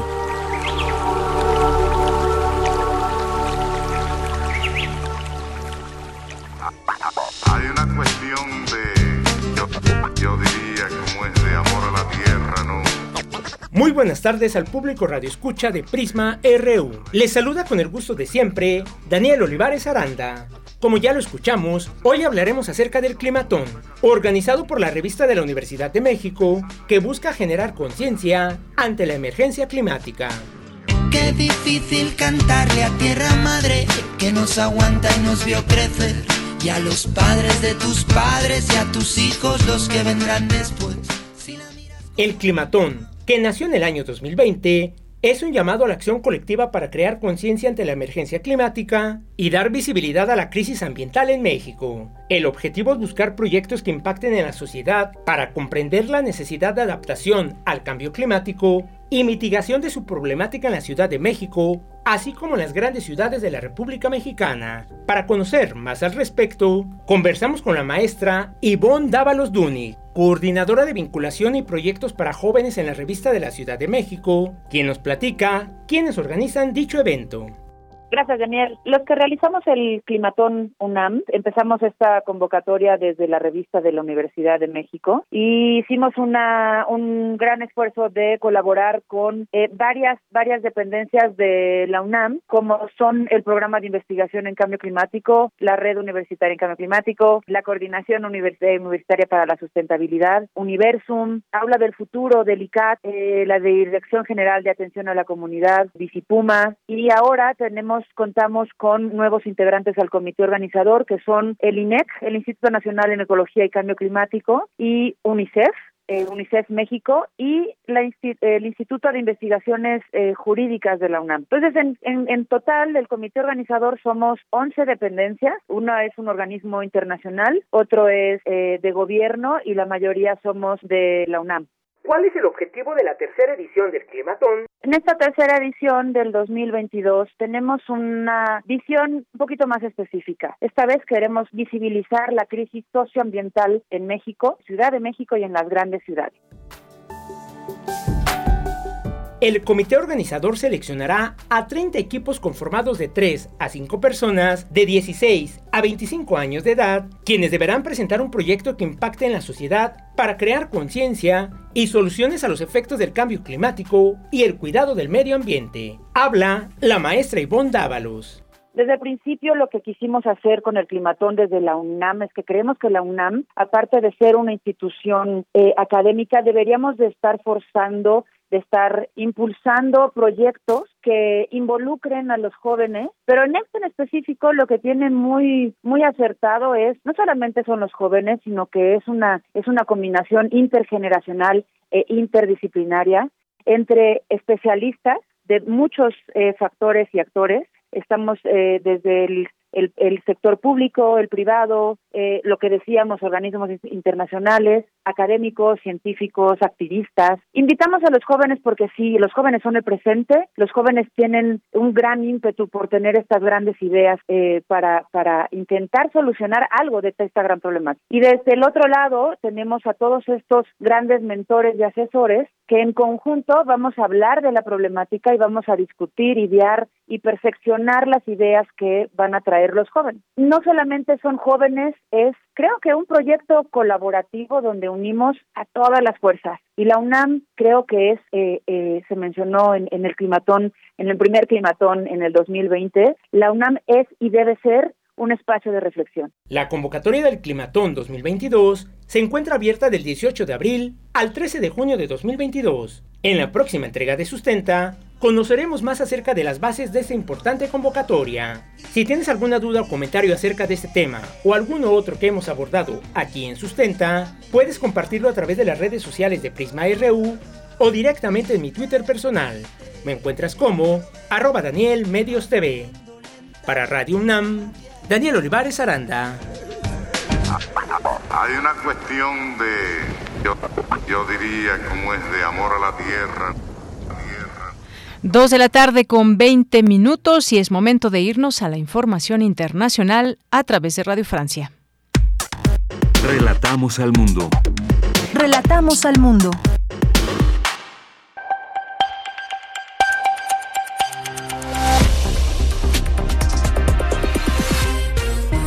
Bienvenidos a este flash informativo de Radio Francia Internacional. En los controles lo hace Steven Slee. Hoy es miércoles 11 de mayo y vamos ya con las noticias. Andreina Flores. La cadena Al Jazeera rinde homenaje a su periodista Shirin Abu Akleh, muerta en Cisjordania, en los territorios palestinos ocupados, donde recibió un disparo en la cara mientras cubría la entrada del ejército israelí en la zona. El primer ministro israelí, Naftali Bennett, asegura que Palestina impide investigar el caso. Existe la posibilidad de que la periodista haya sido alcanzada por el fuego de los palestinos armados. Debemos realizar una investigación real, pero los palestinos lo están impidiendo, dice Bennett. Mientras tanto, la OLP, la Organización por la Liberación de Palestina, afirma que no han recibido ningún pedido de Israel para ese fin. Xavier Ebu Eid, asesor de la OLP otra mentira. En ningún momento se ha llamado ni siquiera a dar las condolencias. Eh, acá lo que se ha intentado hacer desde eh, la mañana es encubrir un crimen, es eh, distribuir información falsa y nuestra posición en este caso ha sido muy clara. Nunca una investigación de la potencia ocupante israelí ha llevado justicia absolutamente a nadie. En Ucrania, específicamente en la región de Gerson, al sur del país, cerca de Crimea, las autoridades instaladas por Moscú anunciaron hoy que le pedirán al presidente Vladimir Putin anexionar ese territorio a Rusia. Así lo declaró Kirill Stremusov, jefe adjunto de la administración cívico-militar de la región de Gerson, bajo control ruso. En Sri Lanka, la policía ha recibido órdenes de utilizar munición real, dicen, para impedir la anarquía en las calles. Esto tras una noche de disturbios violentos donde fue incendiado un hotel. Ya se cuentan ocho muertos desde lunes a causa de fuertes enfrentamientos entre simpatizantes y opositores del presidente Rajapaksa qu'à partir de lundi 16 mai, le port du masque ne sera plus obligatoire. Es la voz del ministro de Salud Olivier Véran en Francia anunciando que a partir de este lunes la mascarilla ya no será obligatoria en el transporte público, lo que pone fin a una medida anti-COVID que ha durado más de dos años. La mascarilla seguirá siendo obligatoria solo en los centros de salud. La empresa Apple anunció que dejará de producir el iPod, su lector de MP3, eh, que ya cumple 20 años en el mercado, pero que ha sido desplazado por las aplicaciones de música en streaming. El iPod seguirá vendiéndose en tiendas de la marca hasta agotar existencias, según anunció Greg Josviak, vicepresidente de marketing internacional de Apple. Con esto ponemos punto final a este resumen de RFI. Prisma RU. Relatamos al mundo.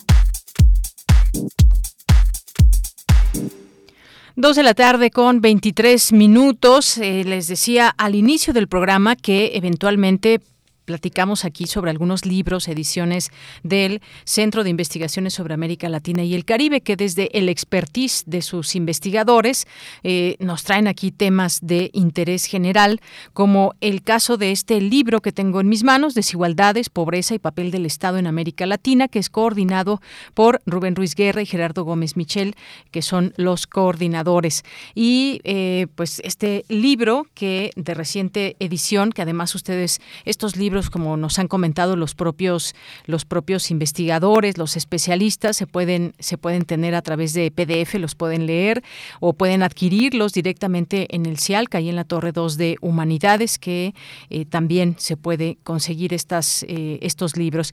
Y hoy nos acompaña el doctor Rubén Ruiz Guerra, que es director del Centro de Investigaciones sobre América Latina y el Caribe, y pues bueno, conoce de todos estos eh, temas por su expertise y más, y hoy pues nos va a platicar de este libro. Doctor, antes que otra cosa, bienvenido, muy buenas tardes. Hola, Deyanira, buenas tardes. Muchísimas gracias por recibirme de nuevo. Me siento en mi casa.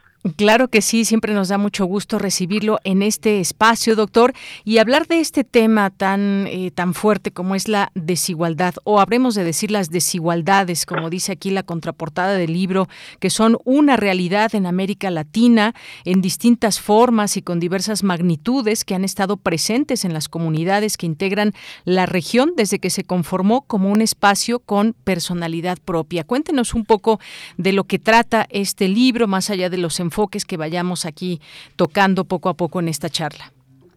Muchísimas gracias. Mira, este es un libro muy interesante, puesto que es el resultado de una colaboración entre académicos de nuestro centro, del Centro de Investigaciones sobre América Latina y el Caribe, con académicas y académicos coreanos del Instituto de Estudios Iberoamericanos de la Universidad de Estudios Extranjeros de Busan en Corea. Esto le da una calidad especial porque una parte muy importante de los trabajos son visiones desde fuera de la región, ¿no? Hay ciertos temas que para quienes somos parte de América Latina son difíciles, puesto que aunque no tengan una connotación eh, ética o moral, no tengan una connotación valorativa, de todas maneras nos resultan dolorosos. Tal vez el tema de las desigualdades es uno de los temas más importantes en este sentido. ¿Por qué?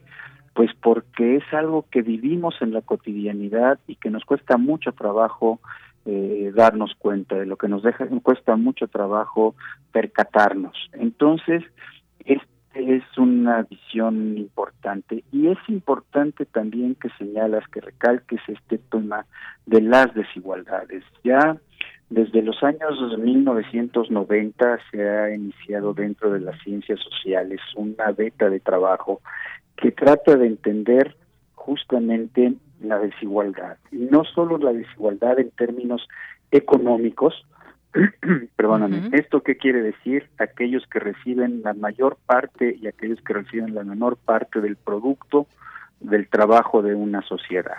¿eh? Eh, trabajos como los de Piketty y, y, algún otro premio Nobel han puesto mucho énfasis en que el capitalismo actual genera una enorme concentración de la riqueza en aproximadamente el 1% de la población, mientras que el 99% de la población se queda pues prácticamente con migajas.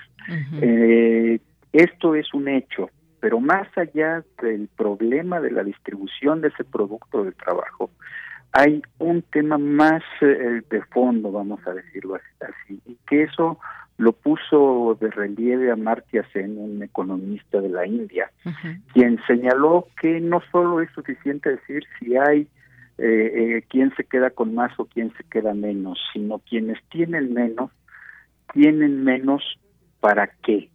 Y entonces lo que él plantea es que tenemos que entender que no solo es un tema económico, sino es un tema de expectativas de vida, es un tema de capacidad de satisfacer ciertas necesidades, es un tema que tiene que ver con la manera en que nos relacionamos al interior de nuestras sociedades. Entonces, por eso es que se hace este énfasis en el tema de las desigualdades. Hay un tema muy importante que es el económico, ciertamente, pero no se queda ahí, va mucho más allá de eso y en un momento determinado también en este libro se plantea el tema de cuál es el papel del Estado en una sociedad que históricamente ha sido caracterizada por las desigualdades. Efectivamente, como usted bien apunta en esta introducción, que pues en la década de los 90 significó un momento de cambio alrededor del mundo, muchos paradigmas ideológicos eh, viejos, políticos, sociales, culturales, pues se resquebrajaron de manera significativa. Y luego pues para entrar de lleno en algunos de estas eh, miradas, eh, cómo la desigualdad, cómo se va generando, bueno, pues por ejemplo, hasta el tema este también que tiene que ver con los pueblos indígenas y la desigualdad lingüística en América Latina. ¿Por qué, por ejemplo, el hecho de, que se hable mayormente español genera, genera también desigualdad? Eh, se toma en cuenta, por ejemplo, la presente pandemia de COVID-19 que ha puesto de manifiesto una situación adversa que han sufrido los pueblos indígenas de América Latina y pues la hegemonía del idioma español en los países hispanoamericanos que puede parecer lógico, dice aquí, que la primera respuesta de las políticas estatales ante la emergencia sanitaria tuviera al español como lengua de difusión de información del avance de la pandemia y los protocolos a seguir, pero poco tiempo quedó de manifiesto que se agudizaría el problema de las comunidades indígenas. También esto que genera desigualdad, doctor. Así es. Mira, el caso que se trabaja en este en este libro tiene que ver con el desarrollo de la pandemia de, de la COVID-19 y específicamente con la problemática que se da cuando al inicio de, esta, de este fenómeno se empieza a generar información acerca de cuáles son los comportamientos que debemos tener, cuál es la información que tenemos que tener para poder identificar si estamos enfermos o no estamos enfermos, cuál es la información que debemos tener para acudir a los eh, espacios dedicados al cuidado de la salud y cómo debemos hacerlo. En fin, toda esta serie de elementos, pues la primera respuesta de los gobiernos nacionales tuvo que ver con la difusión de información a través de la lengua que cuando yo era niño se definía como la lengua nacional. Tú seguramente eres mucho más joven que eso, pero cuando yo era niño en la primaria, las clases en donde nos enseñaban a leer, escribir, a expresarnos bien los distintos ramos de la lengua con la que nos comunicamos, se llamaba justamente así, lengua nacional. Lo que ya sabemos, lo que tenemos muy claro ahora, es que hay muchas lenguas que son tan legítimas, que son tan, eh, eh, tan habladas, que son tan reales como la nuestra. Y entonces hay gente que solo utiliza esos instrumentos. Por ejemplo, en la cuenca del Amazonas, eh, eh, fue muy interesante cómo los pueblos indígenas se tuvieron que ir asociando para reclamar que se comunicara esta información en las lenguas que ellos son las que utilizan, las que son los que las lenguas que ellos utilizan, ¿no? Al, eh, eso costó trabajo, tomó tiempo, lo cual generó una desigualdad, lo cual trajo consecuencias verdaderamente letales para esas comunidades, porque no tenían información suficiente adecuada para ir tomando las medidas necesarias para responder frente a la crisis. Efectivamente, y bueno, pasamos por temas como el cambio climático que también puede generar desigualdad, hay que ubicarnos también como pues cómo entrar de lleno en este problema que aqueja al mundo y que las naciones se van uniendo, pero que también pues causa de estas desigualdades y cómo cómo se convierte un tema también con el cambio climático. Hay un, un apartado también, uno de los capítulos, doctor, el turismo y la desigualdad en México, un diagnóstico de la situación actual y se habla del desarrollo de los países latinoamericanos que no ha conducido precisamente a su desarrollo integral. Podemos incluso hablar de que regiones que pueden recibir a muchos turistas, incluso extranjeros, pues son estados que tienen mucho dinero, que son ricos, que son ricos, digamos, como, como estados, pero no precisamente porque el dinero esté bien repartido, ni mucho menos, o lugares donde hay menos turismo y que prevalecen también situaciones de desigualdad y pobreza. Cuéntenos un poco sobre este capítulo. Mira, en ese sentido se hace énfasis en un tema central, cómo se distribuyen los recursos que genera el turismo. Siempre se nos habla del turismo como una gran fuente de ingresos, como una industria sin chimeneas que nos ayuda a desarrollarnos. El tema es cómo se distribuyen los, eh, el, cómo se reparte el producto de esto. Nosotros lo sabemos de una manera muy clara. Si vamos a un centro turístico de los de alto desarrollo, pensemos en Cancún, pensemos en algún otro de estos grandes centros, lo que fue Acapulco, no lo que fue lo que sigue siendo Acapulco, etcétera, nos damos cuenta de que los grandes empresarios, que los administradores eh, eh, de más alto nivel de esas empresas reciben una tajada muy grande del producto, mientras que aquellos que son los que presten el servicio directamente, aquellos con los que interactuamos, desde las personas que hacen la limpieza de las habitaciones o de los espacios comunes hasta quienes trabajan en las cocinas, quienes eh, nos atienden y nos llevan eh, los manjares y las bebidas deliciosas que podemos comer ahí, ganan muy poco entonces ahí hay un tema importante. Otro tema tiene que ver con el desplazamiento de los pueblos originarios o de los pueblos que han estado ubicados en ciertos espacios que en un momento determinado tienen un desarrollo turístico, ¿no? ¿Qué es lo que está sucediendo en eso? Se les hace a un lado, se les margina y eso eh, eh, eh genera este tipo de desigualdades. Y así como estamos hablando del caso del turismo, podríamos hablar de otros casos como por ejemplo uno que ha sido muy sonado y que ha generado una enorme cantidad de respuestas sociales y políticas, que es el tema de las industrias extractivas, por ejemplo, las minerías, el cielo abierto y todo esto, ¿no? Que han generado realmente también problemas muy, muy serios, porque además hay un deterioro, deterioro ambiental de, de dimensiones brutales, verdaderamente, ¿no? Entonces, todo esto significa procesos de posesión, desposesión, marginación, malas atribuciones, en fin, generación de nuevos tipos de problemáticas frente a los procesos productivos. Efectivamente, y si hablamos del tema de la globalización, también que esto pudiéramos entender como que nos une en muchos sentidos, pues también siguen prevaleciendo estas desigualdades, replantearse y entender eh, pues cómo se va dando todos estos procesos es importante desde estas distintas miradas que nos propone el libro. Usted escribe también uno de los, eh, de los capítulos, la paradoja del crecimiento económico, la desigualdad en el Perú, por ejemplo.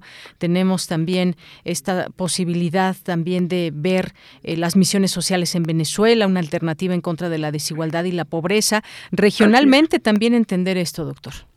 Eh, sí, ese yo creo que es una de, de, las facetas que nos revela un texto como este.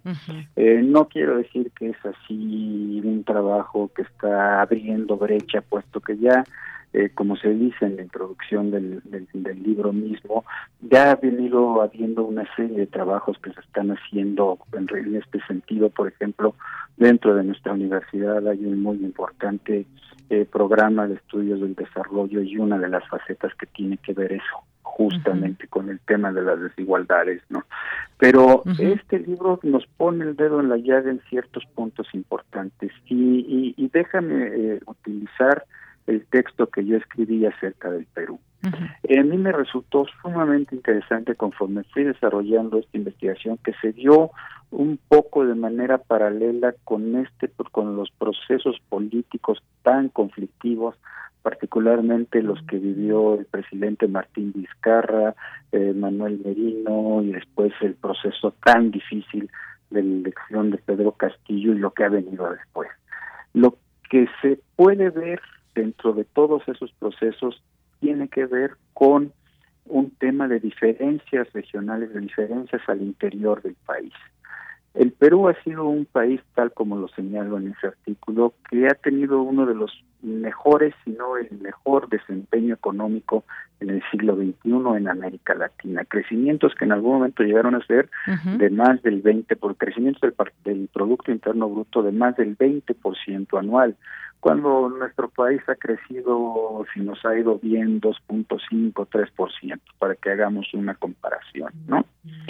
Eh, bueno, ha habido un crecimiento impresionante y de hecho si tú vas a Lima, por ejemplo, a Lima metropolitana, vas a ver una ciudad que en 20 años se ha transformado de una manera radical, por la enorme cantidad de recursos que han ingresado por el modelo de desarrollo que se escogió en un momento determinado.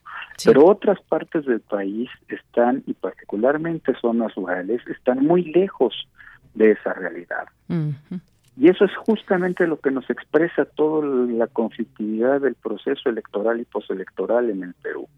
Esa conflictividad entre regiones altamente beneficiadas por el modelo de, crecimiento económico y zonas que han sido marginadas, que aunque los gobiernos han tenido recursos para hacer algunas cuestiones de obra pública y demás, simplemente no tienen los recursos suficientes para responder a otro tipo de problemáticas o ha habido este proceso de desposesión de quienes antes tenían las tierras a favor de las grandes empresas mineras o mm. explotadoras de otro tipo de productos, ¿no? Entonces, son esos contrastes generados por una desigualdad en la distribución de los recursos o un intento de redistribuir los recursos físicos que tiene el país, lo que ha generado estas situaciones de conflicto. Muy bien.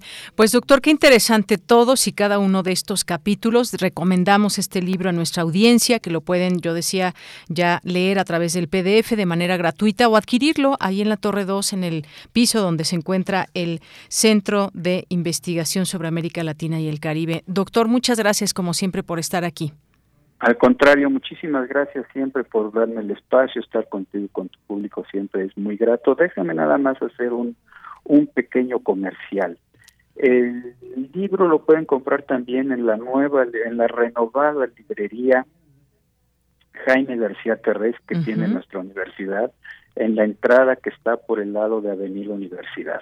Muy bien. Es una librería que acaba de rehacerse, es una lindura de librería, la verdad. Así es. Maravillosa y ahí están todas nuestras publicaciones. Muchísimas gracias. Gracias, gracias doctor. Ahí está la foto que pueden encontrar también. Gracias y hasta luego. Perfecto, gracias. Adiós, gracias doctor Rubén Ruiz Guerra, director del Centro de Investigaciones sobre América Latina y el Caribe.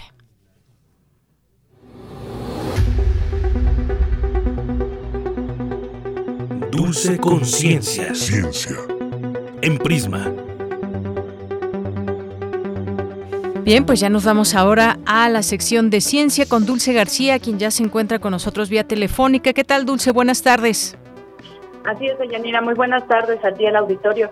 Pues mira, hoy vamos a platicar sobre el trabajo que se realiza en el Laboratorio de Biología Animal Experimental de la Facultad de Ciencias. ¿Cómo ves el tema de Yanira? Pues muy bien, cuéntanos. Bien interesante que, que se haga en este laboratorio, cómo se trabaje, cuál sea la participación de los estudiantes. Vamos a platicar con alguien que trabaja en este laboratorio, pero antes de pasar a esta plática, ¿qué te parece si escuchamos un poquito de información? Muy bien, adelante.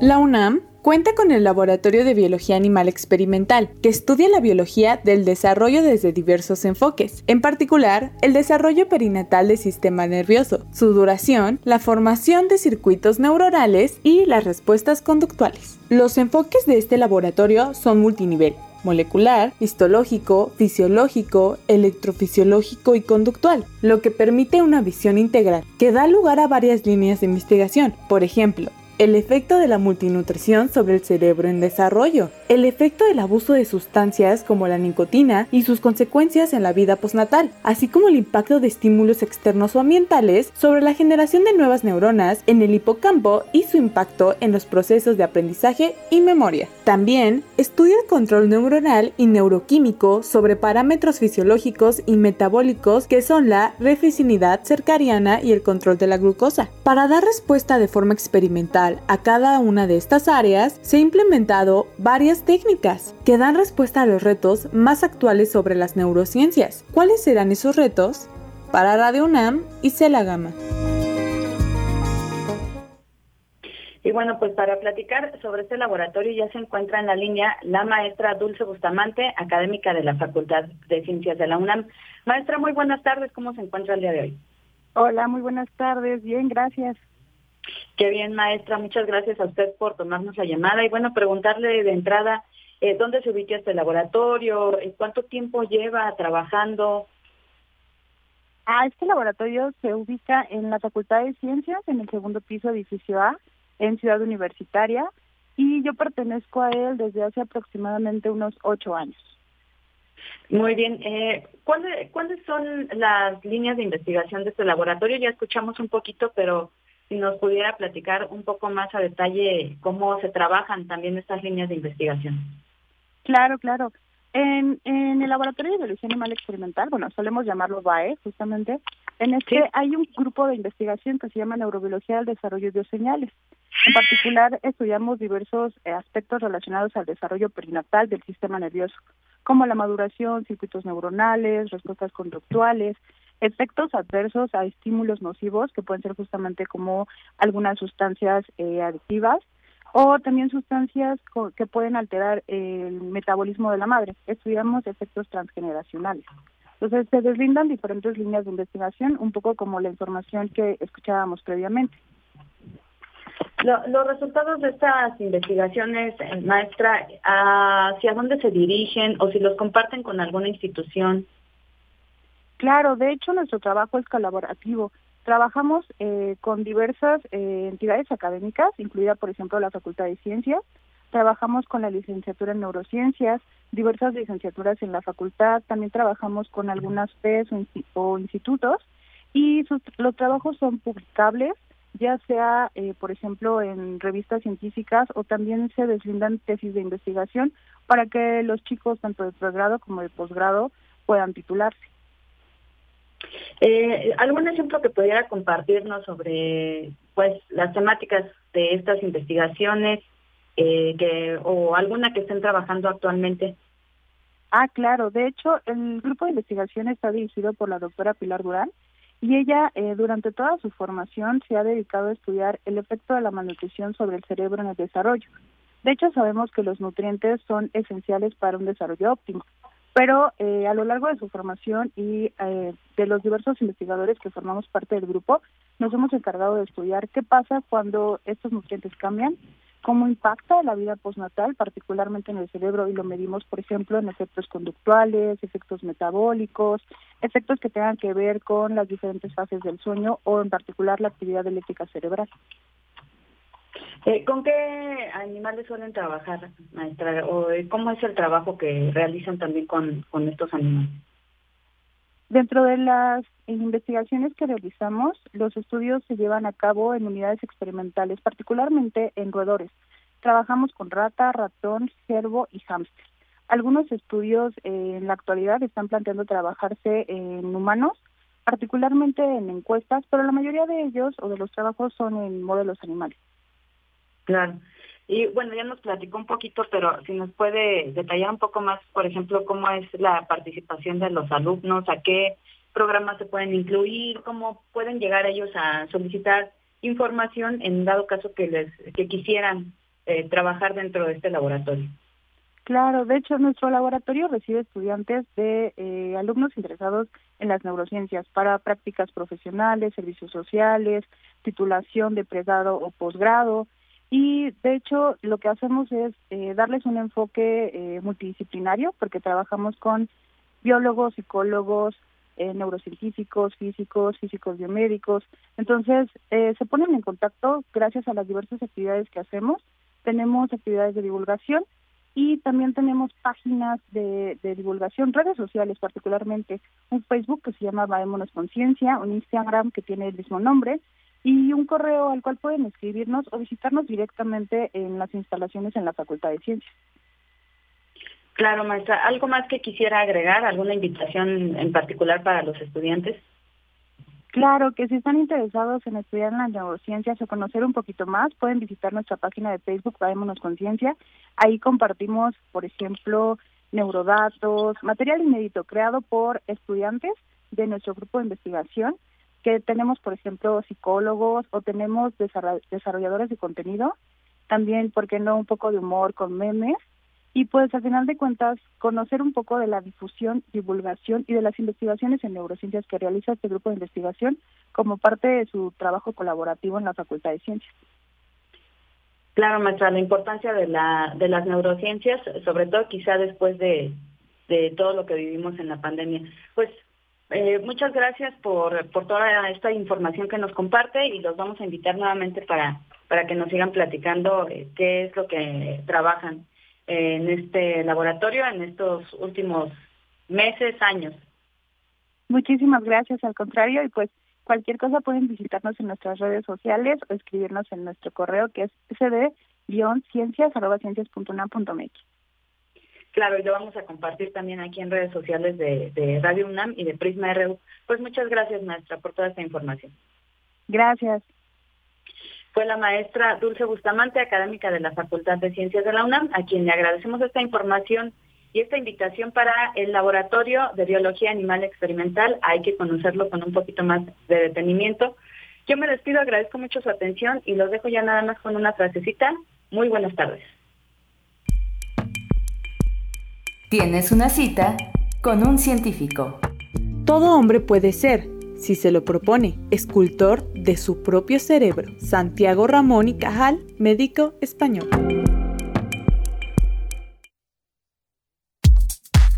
Prisma RU.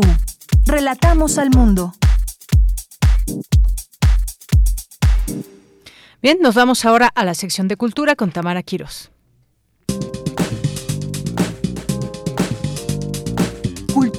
RU.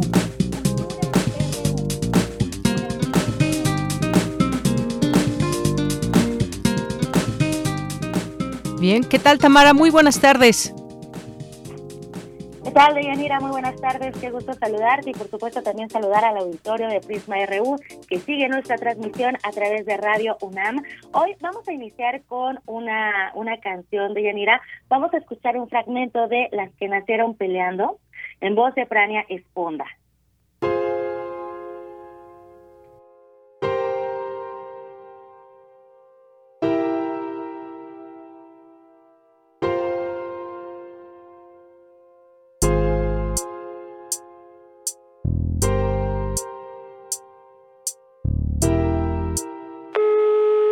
Noches, ¿está usted llamando al 911?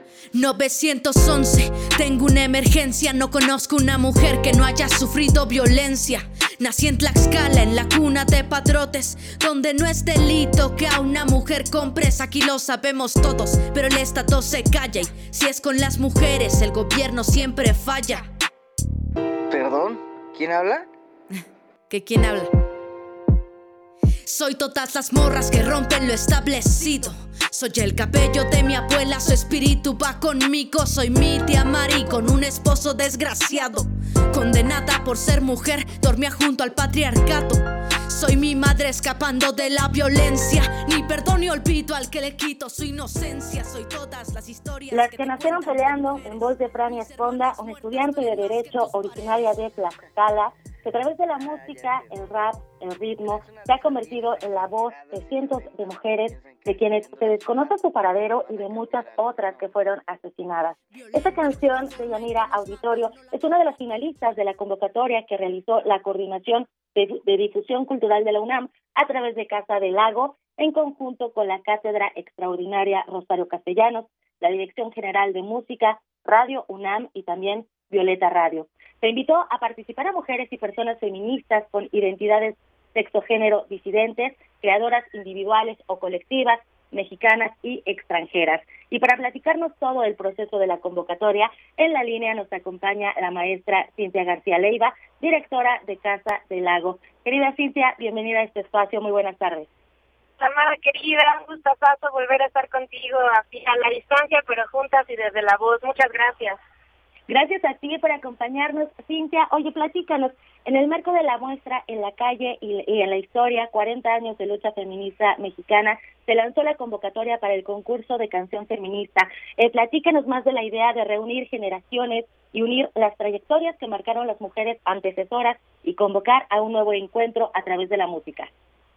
Claro que sí, Tamara querida. Pues en esta muestra que, que curó Julián Tibilo, activista eh, chilena, residente en México desde hace tiempo y que es también coordinadora de la Cátedra de Rosario Castellanos, hicimos esta exposición, 40 años de, lucha feminista en México, eh, que recién acabamos de cerrar en la Casa Lago, estuvo a disposición del público durante los últimos cuatro meses, eh, con un cúmulo interesantísimo de fotografías, carteles, y documentación de archivo, de dos archivos importantísimos en México para el registro de las acciones feministas en nuestro país, el de Ana, Victoria Jiménez y el de Producciones y Milagros.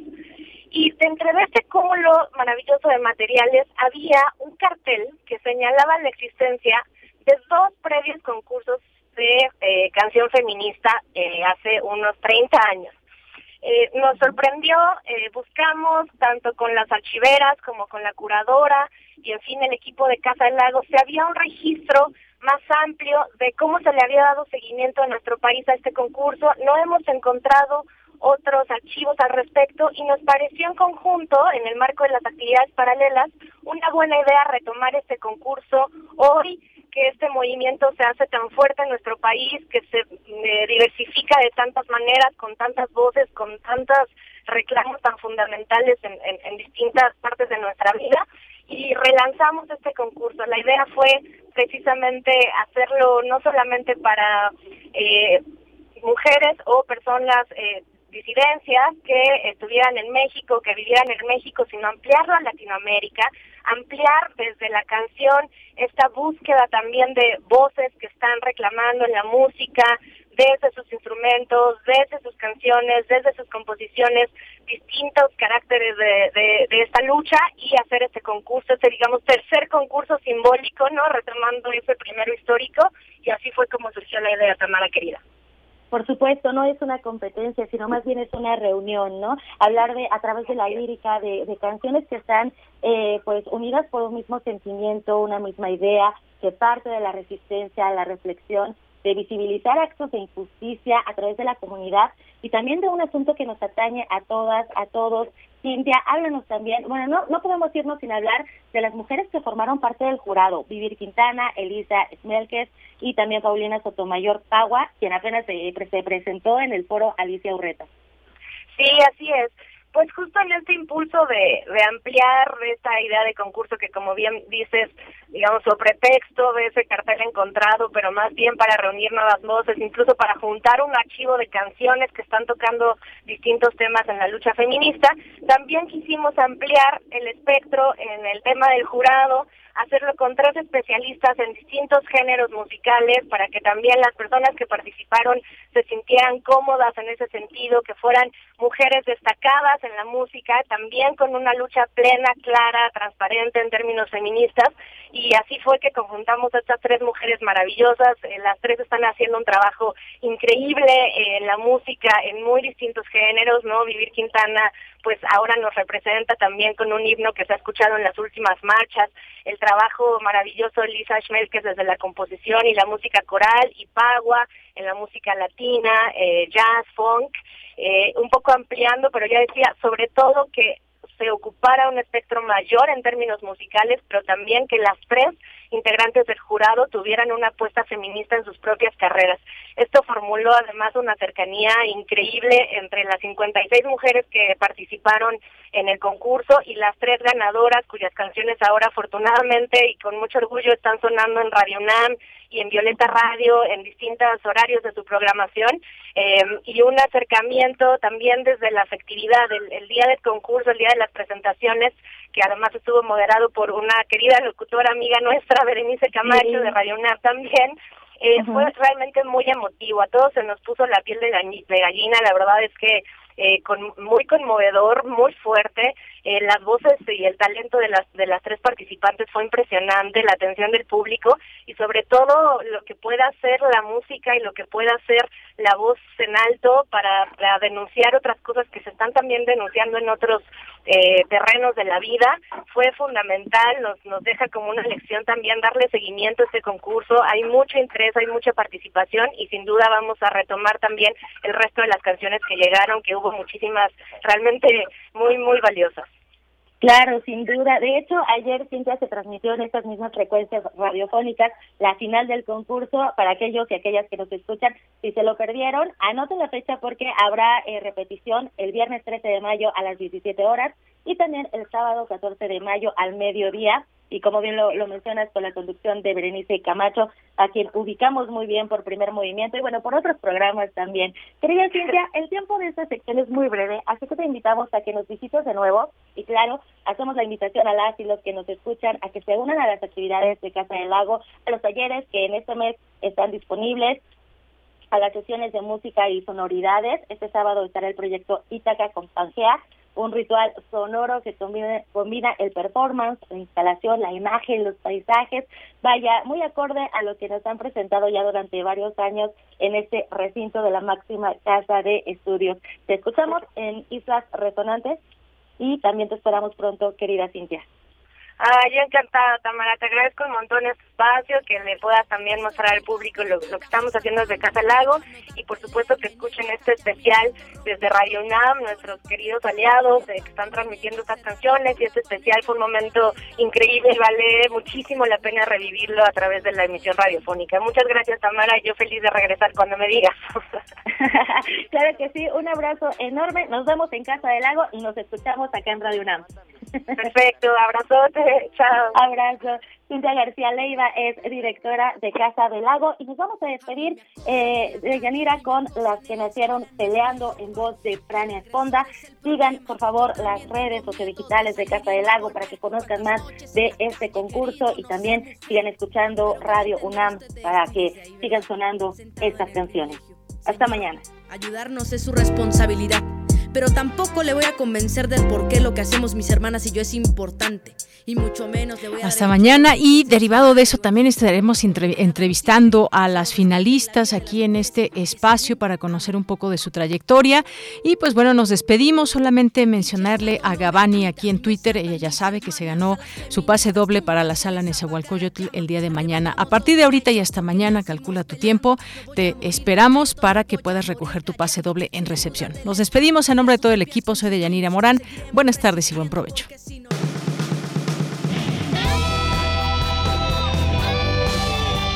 Prisma RU. Relatamos al mundo.